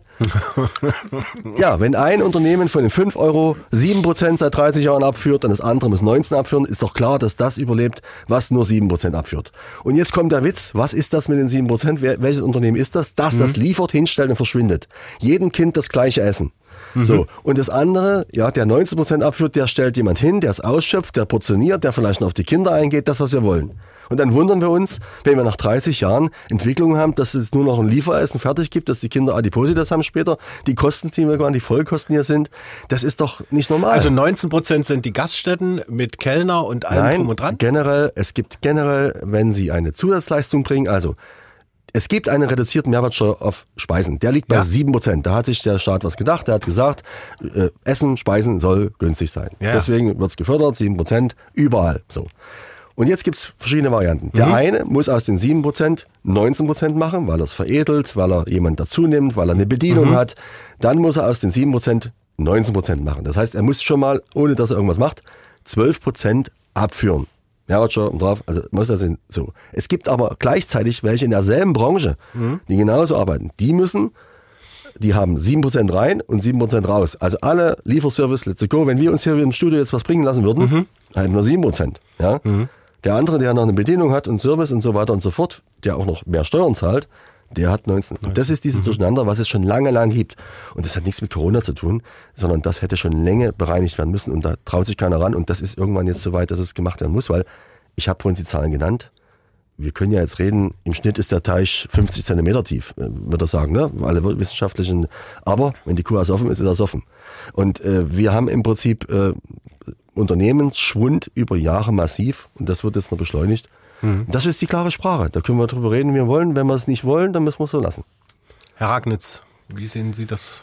Na, eigentlich ist das ein viel tiefer gehendes? Problem. Also, dass wir nämlich überhaupt dieses Wirrwarr an verschiedenen Mehrwertsteuersätzen haben. Also, ich meine, Sie haben jetzt ein paar Beispiele aus der Gastronomie gebracht, aber wenn Sie sich die entsprechenden Gesetze anfinden, anschauen, also da gibt es dann Sachen, die niemand versteht. Also wenn Sie einen Apfelsaft äh, kaufen, 19 Prozent, wenn Sie einen Smoothie aus den Äpfeln machen, nur 7 Prozent. Oder ähm, wenn Sie, äh, weiß nicht, irgendwie 7 Prozent auf Schaustellerleistungen oder auf Zirkusbesuche oder sowas versteht kein Mensch, warum die jetzt besonders gefördert werden müssen oder andere Sachen aber nicht. Also das ist ein Mhm. Wirrwarr an verschiedenen Regeln da und mein, ein, mein, meine Vorstellung ist ja, man, naja, äh, man be behandelt alle Akteure irgendwie gleich. Und wenn man deswegen diese ganzen äh, Ausnahmeregeln, also diesen verringerten Mehrwertsteuersatz insgesamt abschaffen würde, werden erstmal alle gleich behandelt und dann können sich irgendwie herausmändeln da, was eben die, naja, die qualitativ besseren Leistungen sind. Jetzt kann ich natürlich verstehen, man will aus sozialpolitischen Gründen bestimmte Lebensmittel irgendwie billiger machen oder sowas.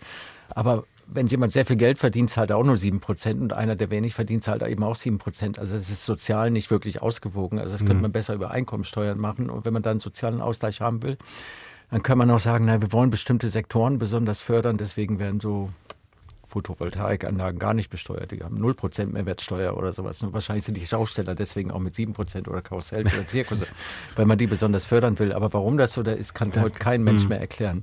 Und ich denke, da müsste man eigentlich rangehen und halt diesen Ausnahmekatalog, der da im Umsatzsteuergesetz drin ist, wirklich radikal mal sauber machen und da äh, zumindest dann auch eine gewisse Vernunft da reinbringen. Aber da weigert sich die Politik, weil sie dann natürlich äh, jede Menge Interessengruppen hat, die sich gegen sie wenden werden. Sie stimmen doch sicher zu, dass äh, auch eine Steuerminderung, also eine geringere Steuer, vielleicht ein absolutes Steueraufkommen schaffen kann, das viel höher ist. Also wenn man etwas mit weniger Steuern belegt, kann das auch die Wirkung haben, dass es einen Sektor belebt. Das ist ja auch Fakt. Äh, Wenn wir zum Beispiel das Thema Beherbergungssteuer wissen wir, da hat das ja ganz andere Effekte gehabt. Wir haben ja unterm Strich mehr Steuern. Das heißt, wenn, wenn man den freien Lauf lässt der, der Wirtschaft, wenn man wirklich mal äh, dieses Gegängel, was wir vorhin gerade hatten, ideologische Gegängel aufhört, dann ist es vielleicht möglich, auch dort, und wir sehen es ja in anderen Ländern, wir haben ja gesehen, Europa gerade, 23 Länder haben eine geringere Spe äh, Essen, Speisen sozusagen. Ne? Österreich 10 Prozent. Das hat ja einen Sinn, warum die das machen. Und vielleicht ist ja, wenn man es gut macht, die Idee nach vorne zu denken, das absolute Steueraufkommen höher mit einer geringen Steuer. Warum muss man das mit 20 Prozent besteuern? Warum muss man ein Kinderessen in der, in der Schule mit 20, also 90 Prozent besteuern? Warum? Warum muss man das? Das gibt doch Grund, warum man gerade Dinge macht. Und ich finde, das geht ja nicht um die Subventionierung, es geht um die Höhe der Steuer. Und da müssten wir vielleicht mal ran. Naja, diese Vorstellung, dass halt aufgrund von niedrigen Steuern die Mengen so stark zunehmen, dass man ein höheres Steueraufkommen hat, ist gewagt, ne? Aber okay. Also, aber äh, Nachvollziehbar auch nicht? Na, abgesehen davon, diese Warum-Frage ist die Frage, warum halt bestimmte Sachen halt wirklich be äh, weniger besteuert werden als andere. Das sind teilweise Regeln, die gibt es seit 100 Jahren, da ist jegliche Berechtigung weggefallen und, oder Begründung weggefallen. Also da müsste man eigentlich dann auch sagen, da räumen wir jetzt auf und versuchen da mal ein rationales System reinzubringen. Wenn das dann hinterher sogar zusätzliche Steuereinnahmen hat, umso besser. Aber wir sind auch in den Sektoren, wir sitzen hier zusammen, das sind Landwirtschaft, das sind äh, Gastronomie, das sind ja Lebensmittel gerade. Ist ja, ich denke mal, das ist auch, wenn man es mal aus einem anderen Blickwinkel hat, ein sehr, sehr wichtiges Thema. Wie ernähren wir uns? Wie schaffen wir regional äh, Wirtschaftskreisläufe? Wie erhalten wir die? Und ich denke schon, dass man auch steuerlich daran muss. Dass man, äh, das ist keine Subvention, wenn man dort versucht, ne- das vernünftig zu besteuern, sodass die, die in dem Sektor unter, unter den Markt, unter Druck kommen, weil natürlich wir äh, Lebensmittel, wie gesagt, verarbeiten müssen, dass man die unterstützt irgendwie. Ich finde, das ist die, in der Landwirtschaft äh, genauso wie in der Gastronomie, dass man sagt, es ist ein wichtiger Sektor, die, genau die Ernährung der Bevölkerung äh, sich mal anzuschauen. Und wie wollen wir das in Zukunft machen? Also wir können auch alles importieren aus. aus Aber wer, wer definiert denn, was der wichtige Sektor ist und was nicht? Ne? Also, äh, ne, wir gemeinsam. Das können wir machen. Ja, Als Gesellschaft. Ja, ja, Und die wer Bauern, ist die die Gesellschaft? Bauern Das haben ja sind- Unterstützung. Ja, die Ich glaube, wenn Gesellschaft Sie fragen würden, Also ich glaube, ich glaube, das ist, äh, ist auch ein ganz schwieriges Thema. Fakt ist jedenfalls, und da gebe ich Ihnen recht, äh, wenn wir nichts zu essen haben, dann ist eigentlich alles nichts mehr. Ja, da, also Sie, Sie können sich fragen, ob Sie, ob Sie eine Krankenschwester brauchen oder einen Polizist oder einen, einen, einen, einen Politiker oder ob Sie den Landwirten brauchen, der Ihnen was, was zu essen bringt oder den Gastronom. Und ich denke mir, ähm, wichtig ist, dass wir eine Politik bekommen in Deutschland, dass der, dass der gesunde Mittelstand, der, der selbst agiert, der reagiert, ne, der, der, der vernünftig wirtschaftet und dann natürlich, und das, das war ein Punkt, den hatte ich mir noch aufgeschrieben, äh, was glauben Sie denn, wie viel Prozent von den, von den Fördermitteln, die wir bekommen oder von den Subventionen, die wir bekommen, dann auch gleich wieder an den Staat zurückfließen? Das ist ja auch nicht ganz ohne. Ich mache Ihnen ein Beispiel. Wenn wir 200.000 Euro Fördermittel von Brüssel kriegen und ich habe einen Gewinn von 200.000 Euro, dann fließen noch 100.000 gleich wieder zurück. Das geht doch ganz schnell. Ja, also sprich, wir sind doch dazu verpflichtet, um Gewinne zu fahren, damit dieser Staat überhaupt existiert.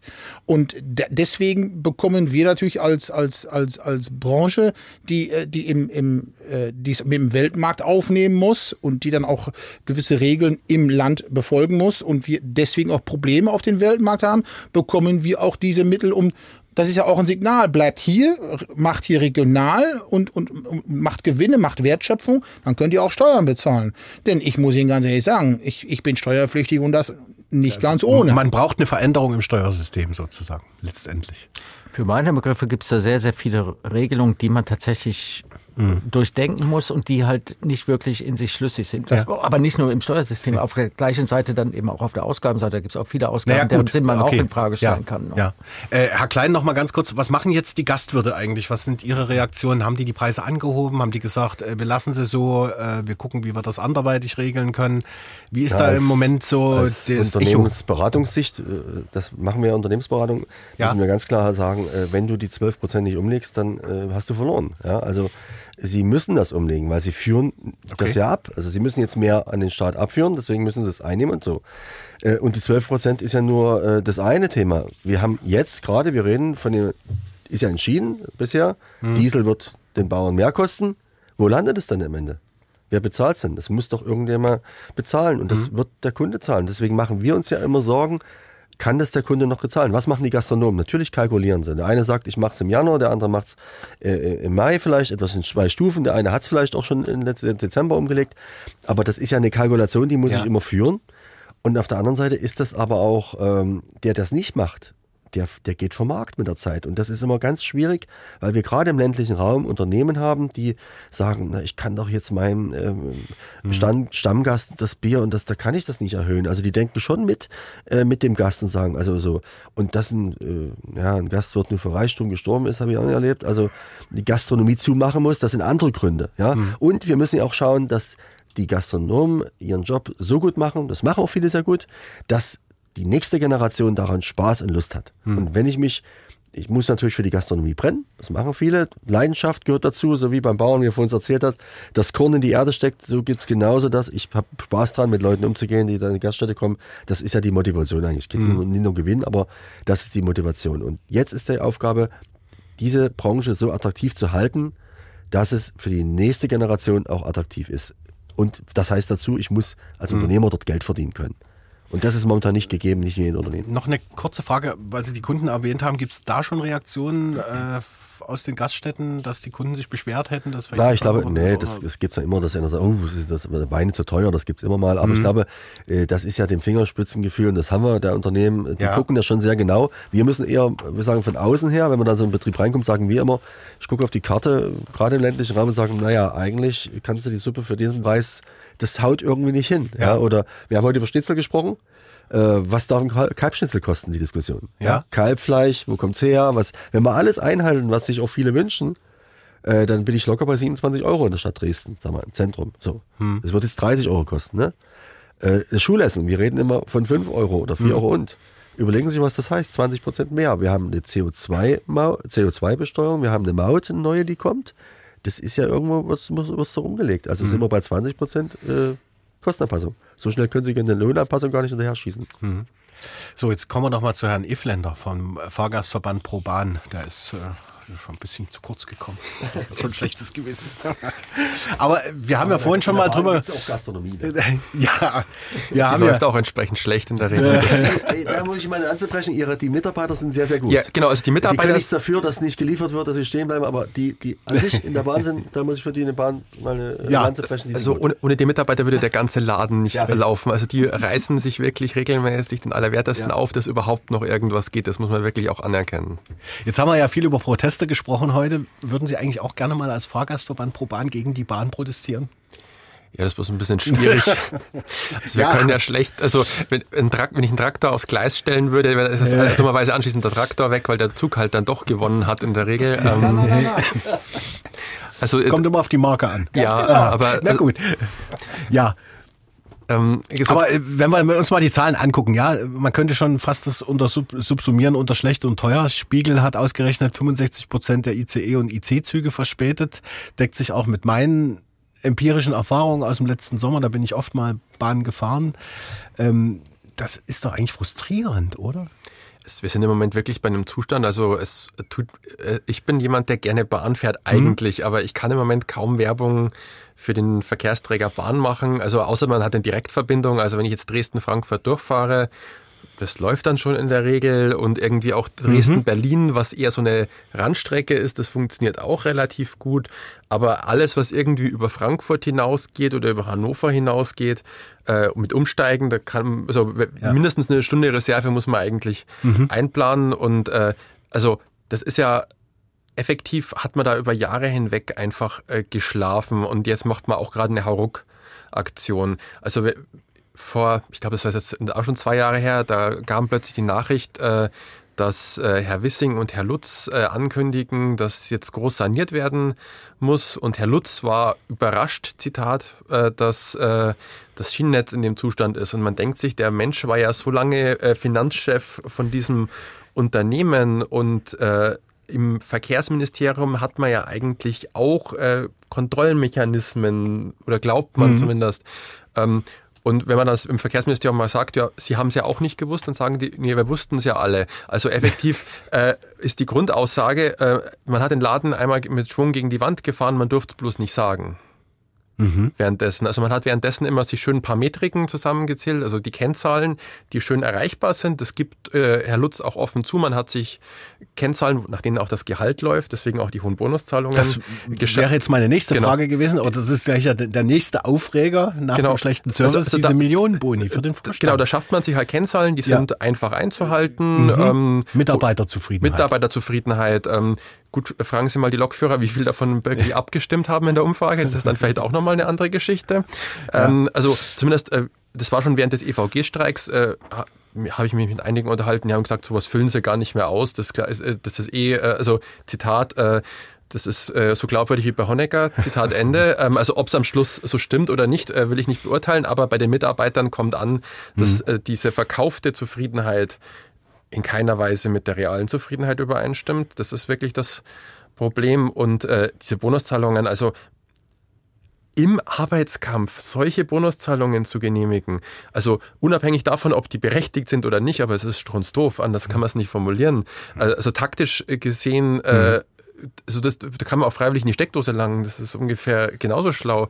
Ähm, da fehlt einfach das Gefühl, ähm, einerseits beim Bahnvorstand, aber auch bei der Politik, die diesen Konzern eigentlich seit Jahren gewähren lässt. Und jetzt machen wir zwar ein Gemeinwohlinfra- äh, gemeinwohlorientiertes Infrastrukturunternehmen, in Klammern, was wieder eine Aktiengesellschaft im DB-Konzern ist, wo wir eigentlich gelernt haben, dass die Steuerung dieser Aktiengesellschaften im DB-Konzern eben nicht funktioniert durch die Mhm. Politik. Also ähm, da fehlt einfach dann äh, der Griff. Und äh, ich weiß aber auch ganz, gar nicht, vor wen ich gerade meinen äh, virtuellen Traktor jetzt gerade mal stellen würde, weil äh, also das ist einerseits äh, Konzernführung, aber das ist auch Politik und das ist nicht nur Herr Wissing, das ist äh, auch ganz stark äh, der, der noch größte Koalitionspartner, Mhm. also die SPD, ähm, die äh, sich äh, durch die, gegen die Gemeinwohlorientierung stark stellt, weil man ja eben äh, mit durch die EVG, also die andere Gewerkschaft, Mhm. die gerade mal nicht streikt, ähm, die ist ja sehr stark mit dem Bahnvorstand verbündet äh, und äh, versucht äh, auch da einen gewissen Machterhalt und eine gewisse äh, Monolithen im DB-Konzern zu halten, also das, das, dieser Ja. Zusammenhalt. Und äh, dadurch versucht die, die, die EVG da eher die, äh, und die SPD die Steuerung eher wieder zu behindern an dieser Stelle. Und durch dieses ganze Gemenge geht relativ wenig bis nichts vorwärts an vielen Stellen. Und äh, man hat wirklich so den, den Eindruck, äh, dass da wirklich nur noch gewurschtelt wird. Und das ist bei vielen Politikfeldern eigentlich, es wird aus der Hüfte geschossen, irgendwie so eine Kleinmaßnahme Mhm. gemacht und anschließend wundert man sich dann, äh, dass es entweder nicht funktioniert hat oder sich die Leute darüber aufregen. Und äh, so wirklich ein ordentlicher Masterplan für die nächsten Jahre, der existiert nicht. Und das haben wir jetzt mit der Finanzierung gerade auch wieder die Thematik. Ähm, wenn ich jetzt mal gegenüber gucke, äh, Sie kaufen sich auch keinen Traktor, wenn Sie nicht wissen, ob Ihr Hof in eineinhalb Jahren noch da ist. Und Sie kaufen sich auch keine neue Küche, wenn Sie wissen, ob Sie nächstes Jahr zu Silvester überhaupt noch äh, Ihren Gastrobetrieb betreiben. Und genauso geht es den Bauunternehmen bei der Schiene. Die haben gerade keine Finanzierungsgarantie für nächstes Jahr. Eigentlich müssten die gerade massiv neue Leute einstellen, um überhaupt Mhm. den Baubedarf zu schaffen. Und äh, dadurch, dass wir diese Finanzierungsgarantie nicht haben, trauen sich das viele gerade verständlicherweise nicht. Und da braucht es einfach mal langfristige Zusagen und die existieren im Moment einfach nicht. Und was wäre die Lösung? Privatisierung, Zersch- Zerschlagung, Aufspaltung? Also aus, aus unserer Sicht äh, müsste auf jeden Fall für die Infrastruktursparte bräuchten wir einen direkteren Zugriff. Ähm, in der ersten Stufe wären wir auch schon mit einer GmbH-Form und der Gesetzgeber hat, äh, hat das Eigentümer direkten Zugriff auf sein Eigentum Mhm. da zufrieden. Äh, noch lieber wäre es uns, wenn es rausgenommen würde. Und dann könnte man, Rausgenommen aus dem Bahnkonzern. aus dem? Bahnkonzern, weil Mhm. dann könnte man nämlich auch über sowas diskutieren, wie ein Fahrdienstleiter ist ein neutraler Erbringer einer Infrastrukturleistung. Vielleicht mache ich diese eine aber, äh, äh, äh, Gruppe von Menschen sogar zu Beamten, damit die nicht mit dem Streik wirklich alles lahmlegen Mhm. können. Über sowas könnte man auch diskutieren. Ähm, das wäre ein ganz wichtiger Aspekt, dass man da überhaupt diesen Durchgriff bekommt und dem Laden anordnen kann, was man möchte. Im, in Klammern, das würde dann die Politik auch dazu zwingen, dass sie überhaupt mal klar sagt, was sie will. Das tut sie nämlich nicht. Und das andere sind eben langfristige Finanzierungskreisläufe, wie wir sie bei der Straße bisher hatten über die CO2-Maut zum Beispiel. Äh, da war es ja so, Lkw-Maut geht in die Straße, also ist jetzt zum Glück Mhm. aufge aufgebrochen.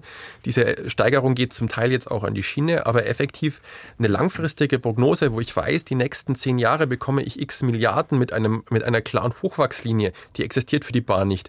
Die gibt es bei der Autobahn tatsächlich. Da gibt es auch eine Schubladenplanung. Das heißt, wenn jetzt irgendjemand kommt mit, ihr kriegt nächstes Jahr zwei Milliarden mehr, dann macht irgendwer bei der Autobahndirektion Südbayern oder sonst wo die Schublade auf und sagt, guck mal, da habe ich die passenden Projekte, dann können wir die bauen. Das existiert bei der Bahn nicht, weil wir äh, nur, nur gebaut bekommen oder geplant bekommen, wenn wirklich die Mittel auch dauerhaft da sind. Also es fehlt einfach wirklich eine langfristige Strategie. Mhm.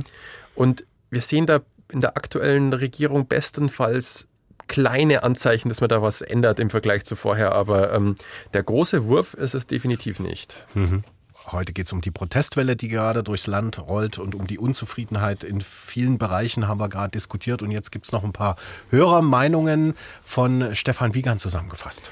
Wir haben ja die letzte Runde damit so ein bisschen beschlossen mit Hörermeinungen, dass ähm, jemand mitgenommen werden muss, dass die Bevölkerung irgendwie informiert werden muss, beziehungsweise ein Verständnis sensibilisiert werden muss. Ich glaube, das trifft es am besten. Frau Maringa hat aus Leipzig uns eine Mail geschickt und hat geschrieben, äh, über welche Entwicklung sie sich Sorgen macht, dass immer mehr über unsere Köpfe hinweg entschieden wird und dass man permanent mit neuen Gesetzgebungen, mit Vorschriften konfrontiert ist. Ist das eine Meinung, die man hier am Tisch auch teilt? Geht man damit um? Kommuniziert man das? Herr Klein?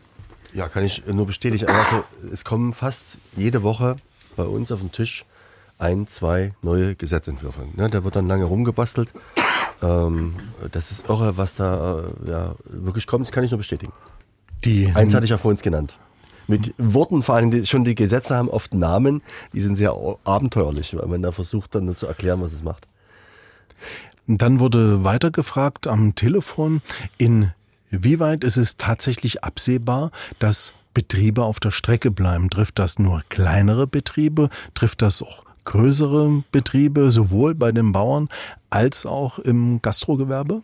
Also wenn ich mal für die Bauern sprechen darf, ähm, ja, muss ich ganz klipp und klar sagen, ja, die, äh, die Größe macht's. Ja, wir haben äh, je mehr äh, eingegriffen wird äh, von politischer Seite, umso stärker ist der Wunsch nach mehr Wachstum im, im Betrieb. Das Zusammenlegen von, von, von, von Geschäftszweigen muss man dazu nennen. Und ich sag mal, der Klassiker, die Schweinebestände, die werden überproportional groß. Bei uns in der Nachbarschaft entsteht gerade, jetzt komme ich zum Milchrind, entsteht gerade eine 4000er Milchviehanlage. Äh, die entsteht aus einer Verdoppelung einer 2000er Anlage und vor fünf Jahren standen noch 500 Kühe. Und die haben mehr Chancen zum Überleben als ein kleiner Betrieb oder wie kann ich mir das vorstellen? Genau, das ist, die Kosten verteilen sich durch erheblich mehr Milch und schon, äh, schon habe ich äh, ein, eine höhere Chance auf mehr Rentabilität. Masse macht Geld. Ist das in der So Gastro aus. genauso? Ist ähnlich, wenn Sie sich vorstellen, ein äh, Betrieb gerade im, im ländlichen Raum, regional orientiert, auch mit seinen Speisen, äh, wenn der das alles umsetzen muss, ähm, ja, der hat das natürlich viel, viel schwieriger als zum Beispiel die Systemgastronomen. Ne? Ein große, ähm, das, sag mal, das gelbe M, das große, der macht eben die Allergenkennzeichnung einmal für das ganze Land, weil er selber Produkte hat. Wenn jemand frisch kocht, regional, dann muss er sozusagen theoretisch jeden Tag die Allergenkennzeichnung auf seiner Karte neu machen. Und das sind alles, ist nur ein Beispiel, wie man die kleineren eben viel stärker belastet. Das kann er alles gar nicht leisten. Und deswegen werden die kleineren stärker belastet, in, gerade in dem Thema Bürokratie. Da kommt ja noch ein Witz dazu. Man sagt auf der einen Seite ähm, weniger Bürokratie, man macht erst die Bürokratie und sagt dann, na, mach doch mal einen Vorschlag, wie du das abbauen kannst. Also man fragt noch denjenigen, dem er erst das auferlegt hat, wie er die Bürokratie selber, was er vorschlägt, abzubauen. Ne? Herr Ragnitz. Ich will da so ein bisschen Wa- Wasser in den Wein kippen. Also natürlich gehen da Betriebe pleite oder schließen einfach so, einfach weil die Kosten steigen, weil die Bürokratie steigt und ähnliches. Es ist ein ganz normaler Prozess im, im Wirtschaftsleben, in der Wirtschaftsentwicklung haben wir immer sowas. Das kann man also jetzt nicht sagen, das soll man auf jeden Fall verhindern. Und man muss eben es auch sehen, es entstehen natürlich auch neue Betriebe, es entstehen innovative Betriebe, die halt neue Ideen haben, auch in der Gastronomie, möglicherweise auch bei der Landwirtschaft. Also so gesehen kann man jetzt nicht äh, sagen, nur weil Betriebe schließen, ist das deswegen eine Katastrophe fürs Land. Muss ich kurz widersprechen, äh, ganz kurz zu den Gastronomien, wirklich ein Einwand. Wenn man über EU-Fördermittel auf jedem Dorf, ja, ich kann dir die Zahlen der Gaststätten nennen, massiv Vereinsheime fördert, dann muss man sich über Jahre nicht wundern, EVs und sowas, was entsteht, nicht wundern, dass die Gastronomie das schwer hat zu bestehen. Und wir haben Fakten und die sind nicht gerade, wenn man sagt, wie viel, in wie viel von den 420 sächsischen Gemeinden gibt es überhaupt noch einen Gasthof? In 40 gibt es keinen. In 173, jetzt kommt es, was das für Auswirkungen hat, in 173 Gemeinden gibt es weniger als eine Gaststätte auf 1000 Einwohner.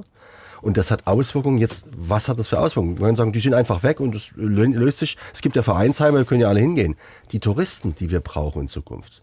Auch in der Oberlausitz gerade. Gebiete, wo in Zukunft, wollen wir da nur Beamtengebäude bauen? Was sollen wir machen? Da müssen wir einen Tourismus entwickeln. Und die, wenn die herkommen, auch wenn Infineon Ansiedlung macht oder wenn Bosch Ansiedlung macht, wir brauchen hier eine funktionierende äh, Landwirtschaft, eine funktionierende Gastronomie. Die Betriebe brauchen wir dann, die, die können wir nicht wieder herzaubern, weil letztendlich auch das dazugehört zum Umfeld. Die erwarten das. Und wenn ich äh, Touristen habe, ich fahre nach Österreich, da erwarte ich, dass ich ein gutes Essen bekomme. Äh, das erwarte ich irgendwann auch in der Oberlausitz noch. Das kann ich nicht mehr bieten. Und da Aber brechen Wirtschaftskreisläufe weg. Aber ich- war zu lang. Sorry. Ich würde auch gerne ein, ganz kurz intervenieren. Mal es entstehen keine neuen landwirtschaftlichen Betriebe. Wir sind jetzt auf ein Allzeittief von 250.000 Betriebe. Mehr haben wir nicht. Und die schulden eine Milliarde Deutschlandweit Euro. oder in Sachsen? Deutschlandweit. In ganz Deutschland. 250.000 Betriebe. Es entstehen keine neuen Betriebe. Sie werden politisch alle zerstört. Punkt. Zum Bahnprotest hat uns Herr Kölzer angerufen, hat gesagt, so eine Streiks von der GDL beispielsweise, spielt das nicht den privaten Anbietern in die Karten, dass man sagt, also private Anbieter, die sich auf die Schiene wagen, dass die eine Möglichkeit haben, naja, diesen Markt irgendwie zu erobern und dann dieses Monopol der Bahn de facto aus den Händen gerät? Hat man so eine Sorge? Das Monopol existiert ja de facto schon an vielen Stellen nicht mehr. Also zum Beispiel im Güterverkehr müssen wir auch, wenn die, das ist fast schon eigentlich auch geschickt von der Deutschen Bahn so verkauft, dass der komplette Güterverkehr stillsteht. De facto Ja. 60 Prozent des Güterverkehrs werden heute schon vom privaten Eisenbahnverkehrsunternehmen abgewickelt. Das heißt, die Lok ist dann nicht mehr rot, sondern blau, gelb oder sonst was. Im Personenverkehr sind wir noch nicht ganz so weit, aber wenn wir uns zum Beispiel anschauen, äh, um Dresden herum nach Chemnitz fahren Züge von anderen Bahnbetreibern, übrigens Transdev, die werden morgen auch bestreikt, die sind nämlich auch im Tarifkonflikt. Ähm, aber eben äh, der Trilex zum Beispiel, der äh, morgen nicht bestreikt streikt, außer es erwischt zufällig einen GDL-Fahrdienstleiter auf der Strecke ist da etwas unwahrscheinlich, glaube ich, auf der, auf der Route. Aber ähm, das zeigt natürlich, äh, wenn ich es als Privatunternehmen hinbekomme, mit der GDL einen Tarifvertrag abzuschließen, und das hat Netinera als Mutter diese vom Trilex eben gemacht, dann kann ich natürlich ze zeigen, guck mal, meine Züge fahren, die von der DB nicht. Ist das nicht eine wirtschaftliche schöne Situation, dass man als äh, Unternehmer jetzt quasi in das Bahngeschäft einsteigen kann, Herr Ragnitz? Naja, so schnell kann man da natürlich nicht einsteigen. Es gibt ja langfristige Ausschreibungen da und dann irgendwie, äh, weil niemand wird da jetzt irgendwie einen Zug so schnell organisieren können. Vielleicht wir zwei.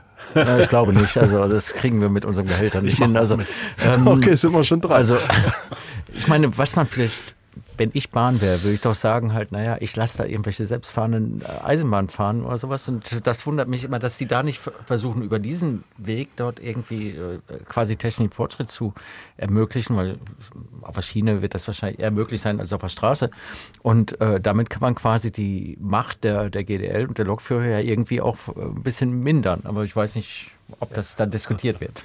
Also es ist natürlich definitiv in der Diskussion. Ähm, das Problem ist nur, ähm, wir haben halt an vielen Stellen Stellwerke aus Kaisers Zeiten und äh, damit die Digitalisierung und Automatisierung hinzubekommen. Also da schießt sich die DB mit ihrer Infrastruktur selber ins Knie, dadurch, dass die eben nicht digital genug ist.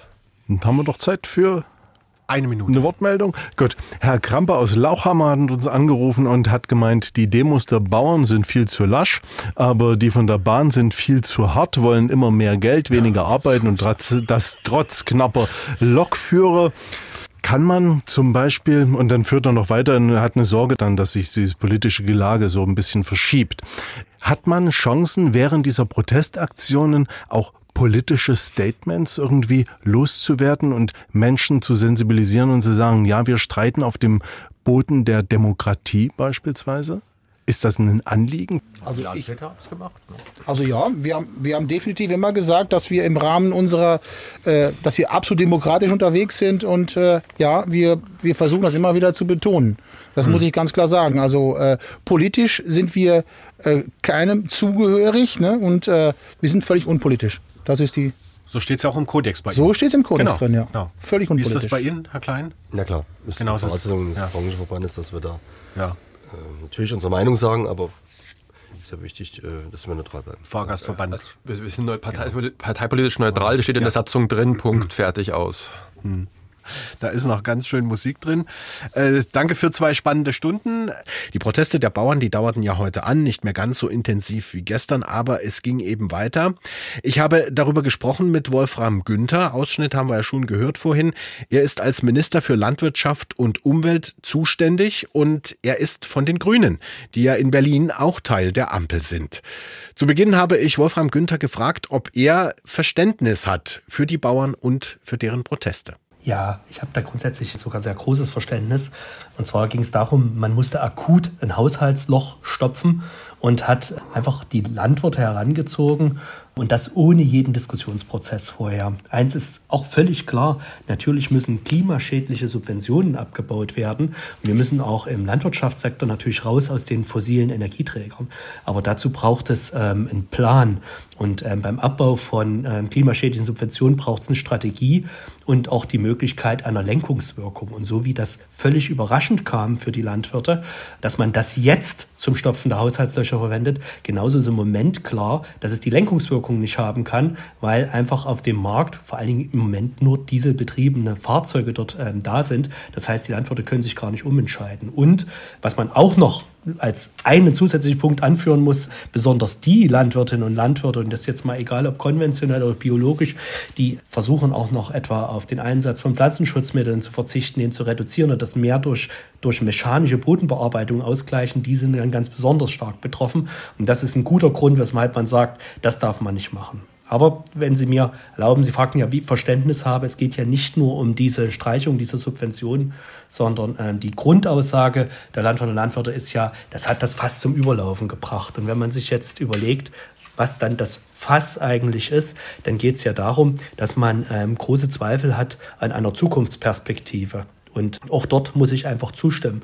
Denn wenn ich mir die zurückliegenden Jahrzehnte ähm, auch der Landwirtschaftspolitik angucke, ähm, in welche Richtung dort die Branche gebracht worden ist, dann gibt es dort schon sehr, sehr tiefgreifende ähm, Fragestellungen. Und deswegen ist es sehr angemessen, dass die Landwirte jetzt darauf hinweisen und dass wir dort vor allen Dingen auch Lösungen finden, dass wir eine Zukunftsperspektive bekommen. Also die Proteste, haben wir jetzt gerade festgestellt, richten sich aber gegen die Maßnahmen des Bundes. Agrardieselsubventionen, haben Sie ja gerade gesagt, Fass ist übergelaufen. Was kann Sachsen, was können Sie jetzt als Landwirtschaftsminister tun? Ja, es geht darum, dass verlässliche Rahmenbedingungen haben für eine Zukunft. Und ähm, wir sind dort an mehreren Themenfeldern dran. Das heißt etwa, wie kriegen wir unsere Branche unabhängiger ähm, von den so stark schwankenden Weltmarktpreisen. Und deswegen gehen wir das Thema regionale Wertschöpfungsketten aufbauen ähm, strategisch an, gemeinsam mit der Branche. Und wohlgemerkt, es geht nicht darum, das zum Einzigen zu machen, sondern es geht darum, das ähm, systemrelevant zu machen für die Branche. Eine andere Frage ist, dass die Landwirte überhaupt das Geld, was sie erwirtschaften, auch selbst im Betrieb behalten können und nicht etwa an Flächeneigentümer über ihre Pacht abgeben müssen, dass sie überhaupt die Chance haben, ähm, die Flächen selbst zu erwerben, die sie bewirtschaften. Das sind die Fragen der Agrarstrukturen, Agrarstrukturgesetz, auch eine Förderung für Existenzgründer, wenn es um diese Dinge geht, etwa Hofnachfolgeprogramme, ähm, Förderung. Das sind alles Punkte, die wir angehen. Und es geht um die Zukunftsfragen, ähm, wie die Förderungen, die durch die Europäische Union geleistet werden, die gemeinsame Agrarpolitik, wo es sehr, sehr viele ähm, berechtigte ähm, Beschwerden gibt, wie kompliziert, wie bürokratisch das ist. Und auch die Kritik, dass es gar keine richtige Lenkungswirkung entfaltet. Wie setzen die wir die neu auf? Wirklich in ein System, was deutlich einfacher ist, was einen echten Anreiz, eine Einkommensunterstützung hat für die ähm, Landwirtinnen und Landwirte und was aber eben auch tatsächlich eine entsprechende Lenkungswirkung auf die gesellschaftlichen Ziele besser umsetzt. Das heißt also, wenn das alles mehr oder weniger erfüllt wäre, dann könnte die Landwirtschaft auch ohne diese Subventionen auskommen. Das sind ganz wichtige Punkte, aber es, im Moment geht es nicht ohne Subventionen. Ich kann, also auch ich fände es schön, wenn eine Branche ohne die Subvention auskäme. Das ist aber nicht absehbar, weil der Landwirtschaftsbereich einfach weltweit ein Bereich ist, der sehr, sehr stark subventioniert wird. Und das würde dazu führen, dass wir einen echten Nachteil hätten ähm, im weltweiten Konzert. Deswegen steht das aktuell nicht zur Debatte. Wir müssen aber diese Mittel endlich so hinlenken, dass der Aufwand, der bürokratische Aufwand und die Ziele, die wir damit erreichen, auch die Unterstützung der Betriebe in ein vernünftiges Verhältnis zueinander gelangen. Jetzt sind die Landwirte also auf der Straße gestern ja vermehrt, heute nur noch eher vereinzelt. Ähm, wie kann denn die aktive Teilnahme der Bauern an äh, solchen politischen Entscheidungsprozessen gestärkt werden, um auch so eine ausgewogenere Berücksichtigung ihrer Interessen dahin zu kriegen? Das Ganze geht natürlich nur in einem fortgesetzten ähm, Austausch, den man hat, auch ähm, wir als Politik mit der Branche. Im Übrigen findet es auch statt. Also wir hier in Sachsen machen regelmäßig Austausch und das aber auch nicht nur etwa mit den Verbandsvertreterinnen, Vertretern äh, der Landwirtschaft, sondern ähm, machen das auch etwa mit Umwelt, Naturschützerinnen, Schützern, auch auf der Fläche draußen. Ähm, und es geht um konkrete Vorhaben, wo man Landwirtschaft mit ähm, einbringt. Aber auch ein Punkt ist auch aus der Branche selber, im Prinzip, wo man durchaus noch intensivieren kann, konkrete Vorschläge äh, machen kann zur Lösung der Herausforderungen. Denn ähm, die Landwirtschaft ist etwa eine der Hauptbetroffenen des Klimawandels. Ähm, deswegen ist Klimaschutzpolitik auch ein ureigenstes Interesse der Landwirtschaft, genauso wie die Fragen Biodiversität, wenn wir darüber nachdenken, allein die ähm, Nützlingsfunktionen, ne? Bestäuberfunktionen von Insekten, das sind alles Fragen, da geht es gar nicht in, um ein landwirtschaftliche Interessen etwa gegen Umweltinteressen. Nein, die Interessen liegen eigentlich bei beieinander. Und es geht darum, wie kriegen wir aber die richtigen Instrumente hin, die betriebswirtschaftlich funktionieren. Denn es handelt sich bei der Landwirtschaft eben nicht nur um Landnutzer, sondern eben vor allen Dingen um Wirtschaft. Die Betriebe brauchen eine ordentliche Einkommens-Zukunftsperspektive auch, um entsprechend Nachwuchs gewinnen zu können. Da habe ich noch eine Frage zur Situation in Sachsen. Da gab es ja Verzögerungen bei der Auszahlung der EU-Subventionen. Wie sieht da der Stand der Dinge im Moment aus? Was im Übrigen sehr ärgerlich ist, ähm, dass es zu dieser Verzögerung kommt, ähm, dass wir das bis spätesten Februar ähm, leisten, aber alles dafür tun, dass wir es schon im Januar erreichen. Und wir sind dort im Moment auf einem guten Weg. Also wir werden das so, wie wir das angekündigt haben, auch hinbekommen nach Stand heute sagt Wolfram Günther, Sachsens Minister für Energie, Klimaschutz, Umwelt und Landwirtschaft, so heißt es ganz genau, zu den Bauernprotesten und dazu, was er gemeinsam mit den Bauern und für die Bauern in Sachsen tun will. Im Moment haben viele Leute im Land mächtig Probleme mit politischen Entscheidungen. Viele von ihnen sind ja auch auf der Straße, war heute Thema Bauern, Spediteure, Händler und auch Gastronomen. Jetzt versuchen wir es nochmal mit ein bisschen Draufsicht und zwar auf die Gastrobranche. Die Wirte sind ja sauer über die Mehrwertsteuererhöhung auf Speisen in Gaststätten. Petra Mewes ist Fachjournalistin für Gastronomie, Hotellerie und Reisen. Man könnte auch sagen, sie ist Restaurantkritikerin, lebt in Leipzig und dort hat sie meine Kollegin Barbara Brähler getroffen, in einer Kneipe, klar. Und als erstes hat sie Petra Mewes gefragt, wann sie denn privat das letzte Mal überhaupt im Restaurant war. Wir waren vor ungefähr einer Woche in einem Restaurant. Das war eine Neueröffnung. Wir haben da roundabout 100 Euro bezahlt für ein Drei-Gänge-Menü ein Glas Wein war dabei und noch alkoholfreie Getränke. Also ich fand, für die Qualität, die dort geboten wurde, war das total angemessen. Du bist ja Fachjournalistin für Gastronomie. Und das sind alles Branchen, in denen die Preise ordentlich angezogen haben. Also wird Essen gehen bald zum Luxusgut? Also können sich das nur noch Leute leisten, die genügend Geld verdienen? Das wollen wir nicht hoffen. Luxusgut auf keinen Fall, weil ausgehen, essen gehen, mit Freunden sich treffen oder in Familie oder auch mal alleine äh, die Mittagspause äh, gut nutzen, das ist ja äh, eigentlich ein Teil unseres Lebensgefühls. Ja, und das möchte sicher keiner, der das gewöhnt ist, auch missen. Es ist nur so, es wird weiter polarisieren. Also entweder man geht wahrscheinlich etwas Schnelles essen und akzeptiert da auch niedrigere Preise und geht auch deswegen schneller essen. Oder man gönnt sich etwas Gutes und ist dann auch bereit, mehr auszugeben. Wenn ich mir etwas Gutes gönne, möchte ich aber auch überrascht werden. Das müssen Sachen sein, die ich nicht unbedingt zu Hause jeden Tag machen kann. Und was verlieren mit wird, das ist die breite Mitte. Gastronomen, Köche, Wirte, die denken, sie können wie immer weitermachen und müssen sich nichts Neues einfallen lassen. Wie hat sich denn eigentlich das Schreiben über Restaurants oder auch über Speisen, hat sich das in den letzten Jahren verändert? Also aufgrund der höheren Preise, die haben wir ja, aufgrund von Corona. Also hast du in deiner Arbeit gemerkt, es wird ein anderer Fokus gelegt oder man muss anders schreiben? Anders schreiben, ja. Aber ich muss, bevor ich überhaupt was zum Schreiben habe, schon erstmal anders planen. Weil so manche Gastronomen haben ihre Öffnungszeiten verändert. Also die haben gekürzt, manchmal ganze Tage, manchmal fällt das Frühstück weg oder sogar erst das, das Mittagessen, dass sie erst abends öffnen. Das hängt auch mit der Personalnot zusammen und sicher auch mit gestiegenen Kosten für Betriebskosten für Strom, Wasser und alles, ähm, was da jetzt in den vergangenen Jahren eine Rolle gespielt hat.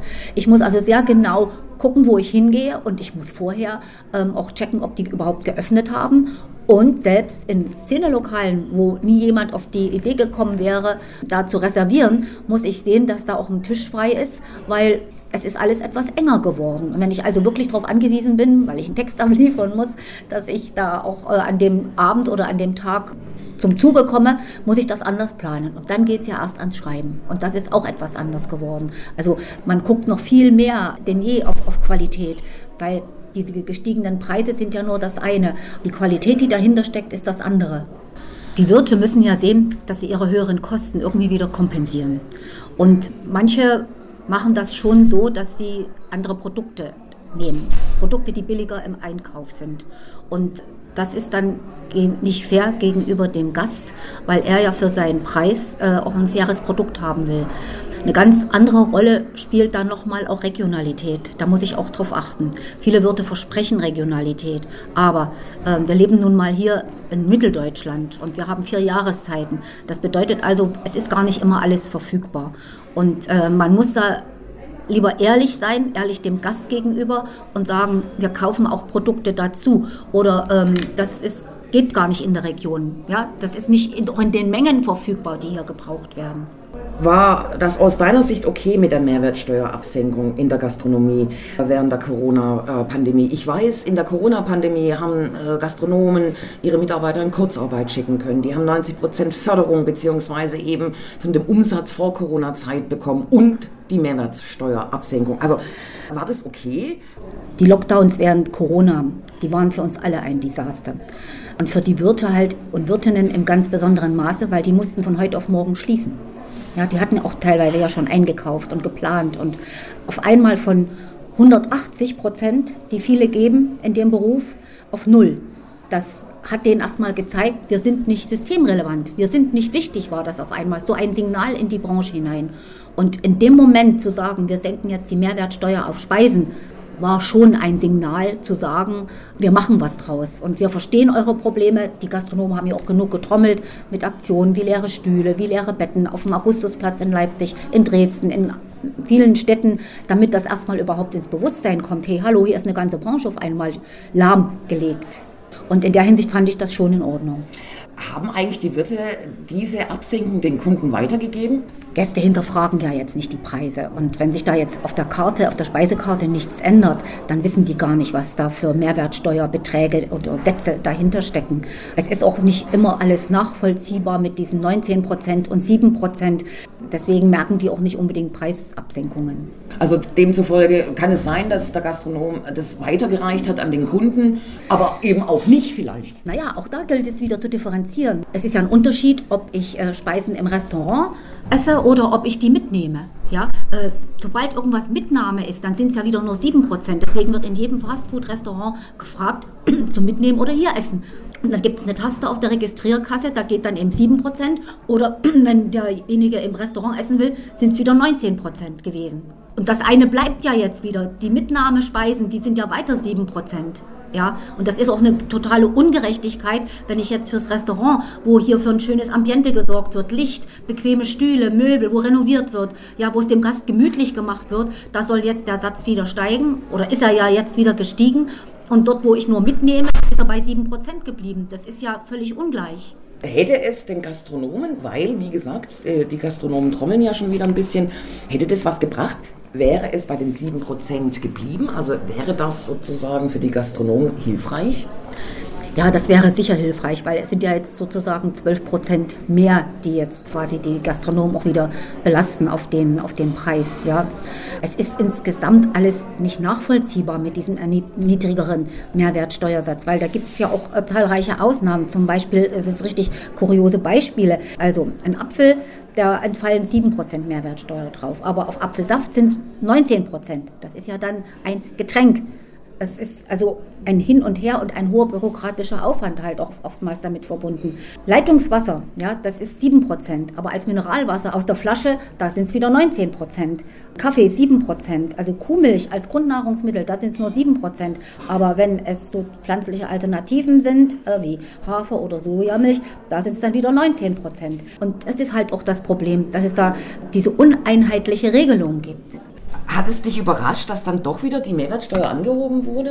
Also das war lange Zeit total unklar. Die Gastronomen haben ja wirklich gekämpft wie die Löwen mit ihren Aktionen. Die sind auch nach Berlin gefahren, sind viel mit Politikern ins Gespräch gekommen, auch auf Landesebene, auf, auf kommunaler Ebene und haben halt ihre Argumente auch vorgebracht, dass es nicht nachvollziehbar ist, jetzt von den sieben Prozent wieder abzugehen.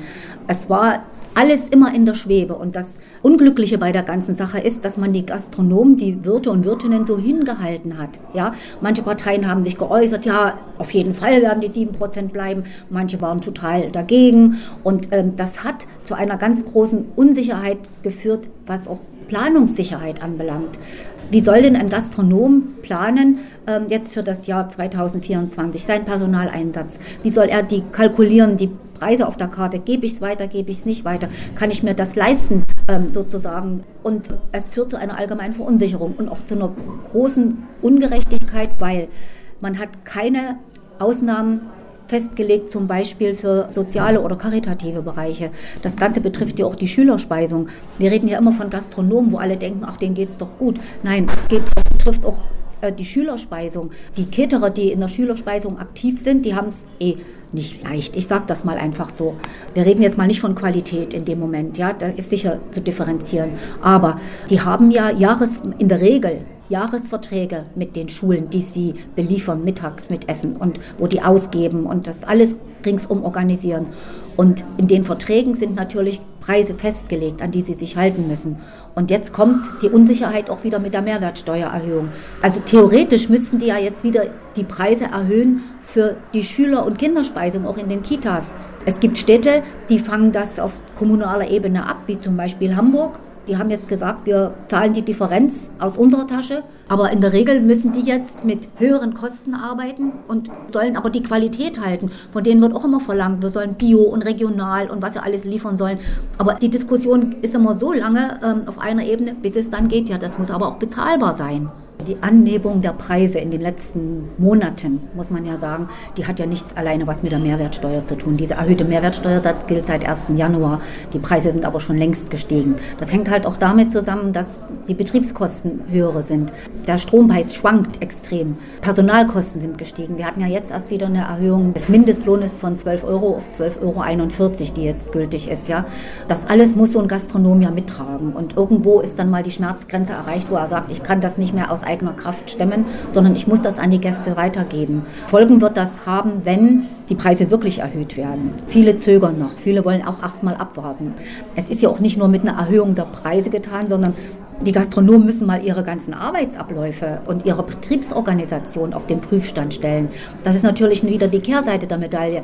Es ist immer das Einfachste, einfach die Preise zu erhöhen und so weiter zu wurschteln wie immer. Aber kann ich nicht vielleicht auch in meinem Betrieb etwas ändern? Wo kann ich denn Energie sparen? Wo kann ich Wasser sparen? Wo kann ich sinnvoll auch mit technischen Mitteln oder mit der EDV, mit anderen Kassensystemen arbeiten und um den Einkauf zum Beispiel zu optimieren? Da gibt es so viele Möglichkeiten, die auch den Gastronomen vielfach vom äh, Deutschen Hotel- und Gaststättenverband angeboten werden. Wenn, wenn der Gastronom das nicht macht, dann könnte ein Kneipensterben kommen. Und die Kritik der Gastronomen oder der, der Aufschrei der Gastronomen wegen der Mehrwertsteuererhebung ist das sozusagen Jammern auf hohem Niveau, weil man eigentlich ja selber erstmal gucken kann, wo kann ich hier eigentlich einsparen. Mit dem Kneipensterben, da bin ich mal ganz vorsichtig. Und wenn jetzt Kneipensterben, ganz bestimmt nicht wegen der erhöhten Mehrwertsteuer. Es ist ganz einfach eine Situation, diese Planungsunsicherheit, die führt dazu, dass viele nicht mehr investieren, weil sie Angst haben, nochmal einen Kredit aufzunehmen. Oder Nachfolgeregelung. An wen soll ich denn meine, mein Restaurant, meine Kneipe weitergeben, wenn derjenige, dem, den ich finde, ob das jetzt so ein in der Familie ist oder ein externer oder ein langjähriger Mitarbeiter, wenn der auch nicht weiß, wie es weitergeht, für fünf Jahre äh, so einen Mietvertrag abzuschließen, vielleicht noch mit einer Option auf weitere fünf oder zehn Jahre, das ist ja momentan ein ganz großes Problem. Also Kneipensterben, wenn es kommt, dann garantiert nicht nur wegen der Mehrwertsteuer. Also zu einer Gefahr für die Gastronomie kann natürlich werden der, der Personalmangel. Viele Gastronomen sind ja auch auf Fachkräfte angewiesen und immer nur mit angelerntem Personal. Das bewährt sich nicht auf Dauer, weil das zieht dann auch weiter. Ja, das ist ja meistens in der Gastronomie wird vielfach nur gejobbt, um das Studium zu überbrücken, um nebenbei was zu verdienen. Also das ist äh, schon so ein Problem. Aber man muss da halt auch langfristig beim Thema Personal mal sein eigenes Tun überdenken. Warum sind in der Gastronomie oftmals die Mitarbeiter weggerannt? Nicht nur, weil sie wenig verdient haben in der Vergangenheit, sondern weil auch das Betriebsklima oftmals schlecht war. Wenn ich also in meinem Restaurant dafür sorge, dass das Betriebsklima gut ist, dann achten viele im Zuge ihrer eigenen Work-Life-Balance nicht darauf, ob sie dafür zwei Euro mehr bekommen oder weniger, sondern die wollen halt auf Arbeit in, in diesem Teil des Lebens sich auch wohlfühlen. Ja, und dafür muss ein Gastronom auch sorgen. Und was wir auch machen müssen, das ist also die eine Seite, wie man mit vorhandenem Personal umgeht, und die andere Seite ist, wie man Personal gewinnen kann. Und da ist auch wirklich wieder die Politik gefragt. Wie bekomme ich denn Geflüchtete, die hier bei uns in Deutschland sich eine neue Existenz aufbauen wollen, wie bekomme ich die schnell fit für den Arbeitsmarkt? Petra Mewes war das bei MDR Sachsen Gastrokritikerin aus Leipzig mit ihrem ganz speziellen Blick auf die aktuelle Lage in dieser Branche. Auch das haben wir heute schon besprochen ausführlich. Zu den Protesten der Bauern kommt nun auch noch ein Streik der Lokführergewerkschaft GDL dazu. Und trotz Notfahrplans rechnet die Bahn mit deutlichen Einschränkungen. Silvia Stadler mit einem Stimmungsbild vom Leipziger Hauptbahnhof. Nicht nur Lokführer sind inzwischen streiterprobt, sondern offenbar auch die Reisenden. So scheint es auf dem Leipziger Hauptbahnhof, wo etliche einfach einen Tag früher mit ihren gepackten Koffern anrücken. Wir wollten eigentlich morgen fahren, haben aber Gott sei Dank die Informationen bekommen und haben umbuchen können. Nun wissen wir zwar nicht, ob wir einen Platz kriegen, aber wir lassen uns überraschen. Und ja, wenn sie eben streiken wollen und wir vorher wissen, kann man sich darauf einstellen.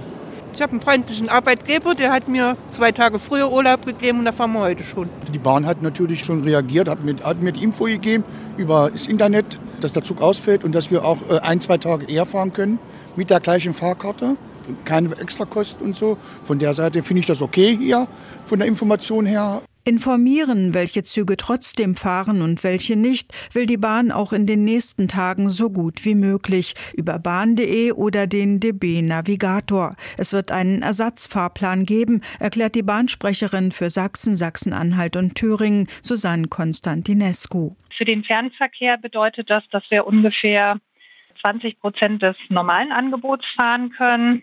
Und für den Regionalverkehr haben wir, wie gesagt, auch diesen Notfahrplan mit einem stark eingeschränkten Angebot.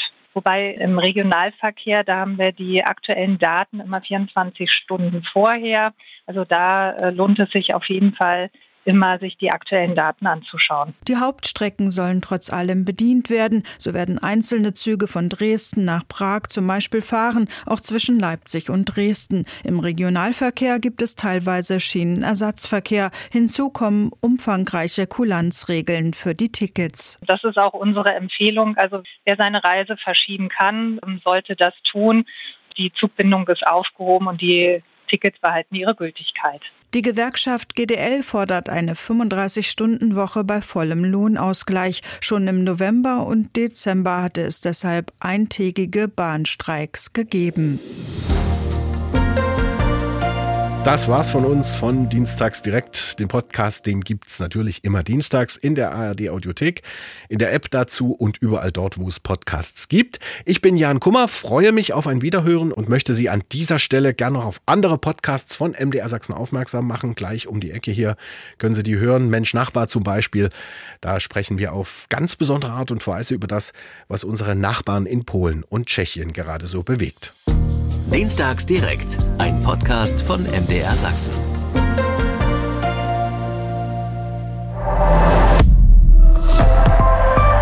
ARD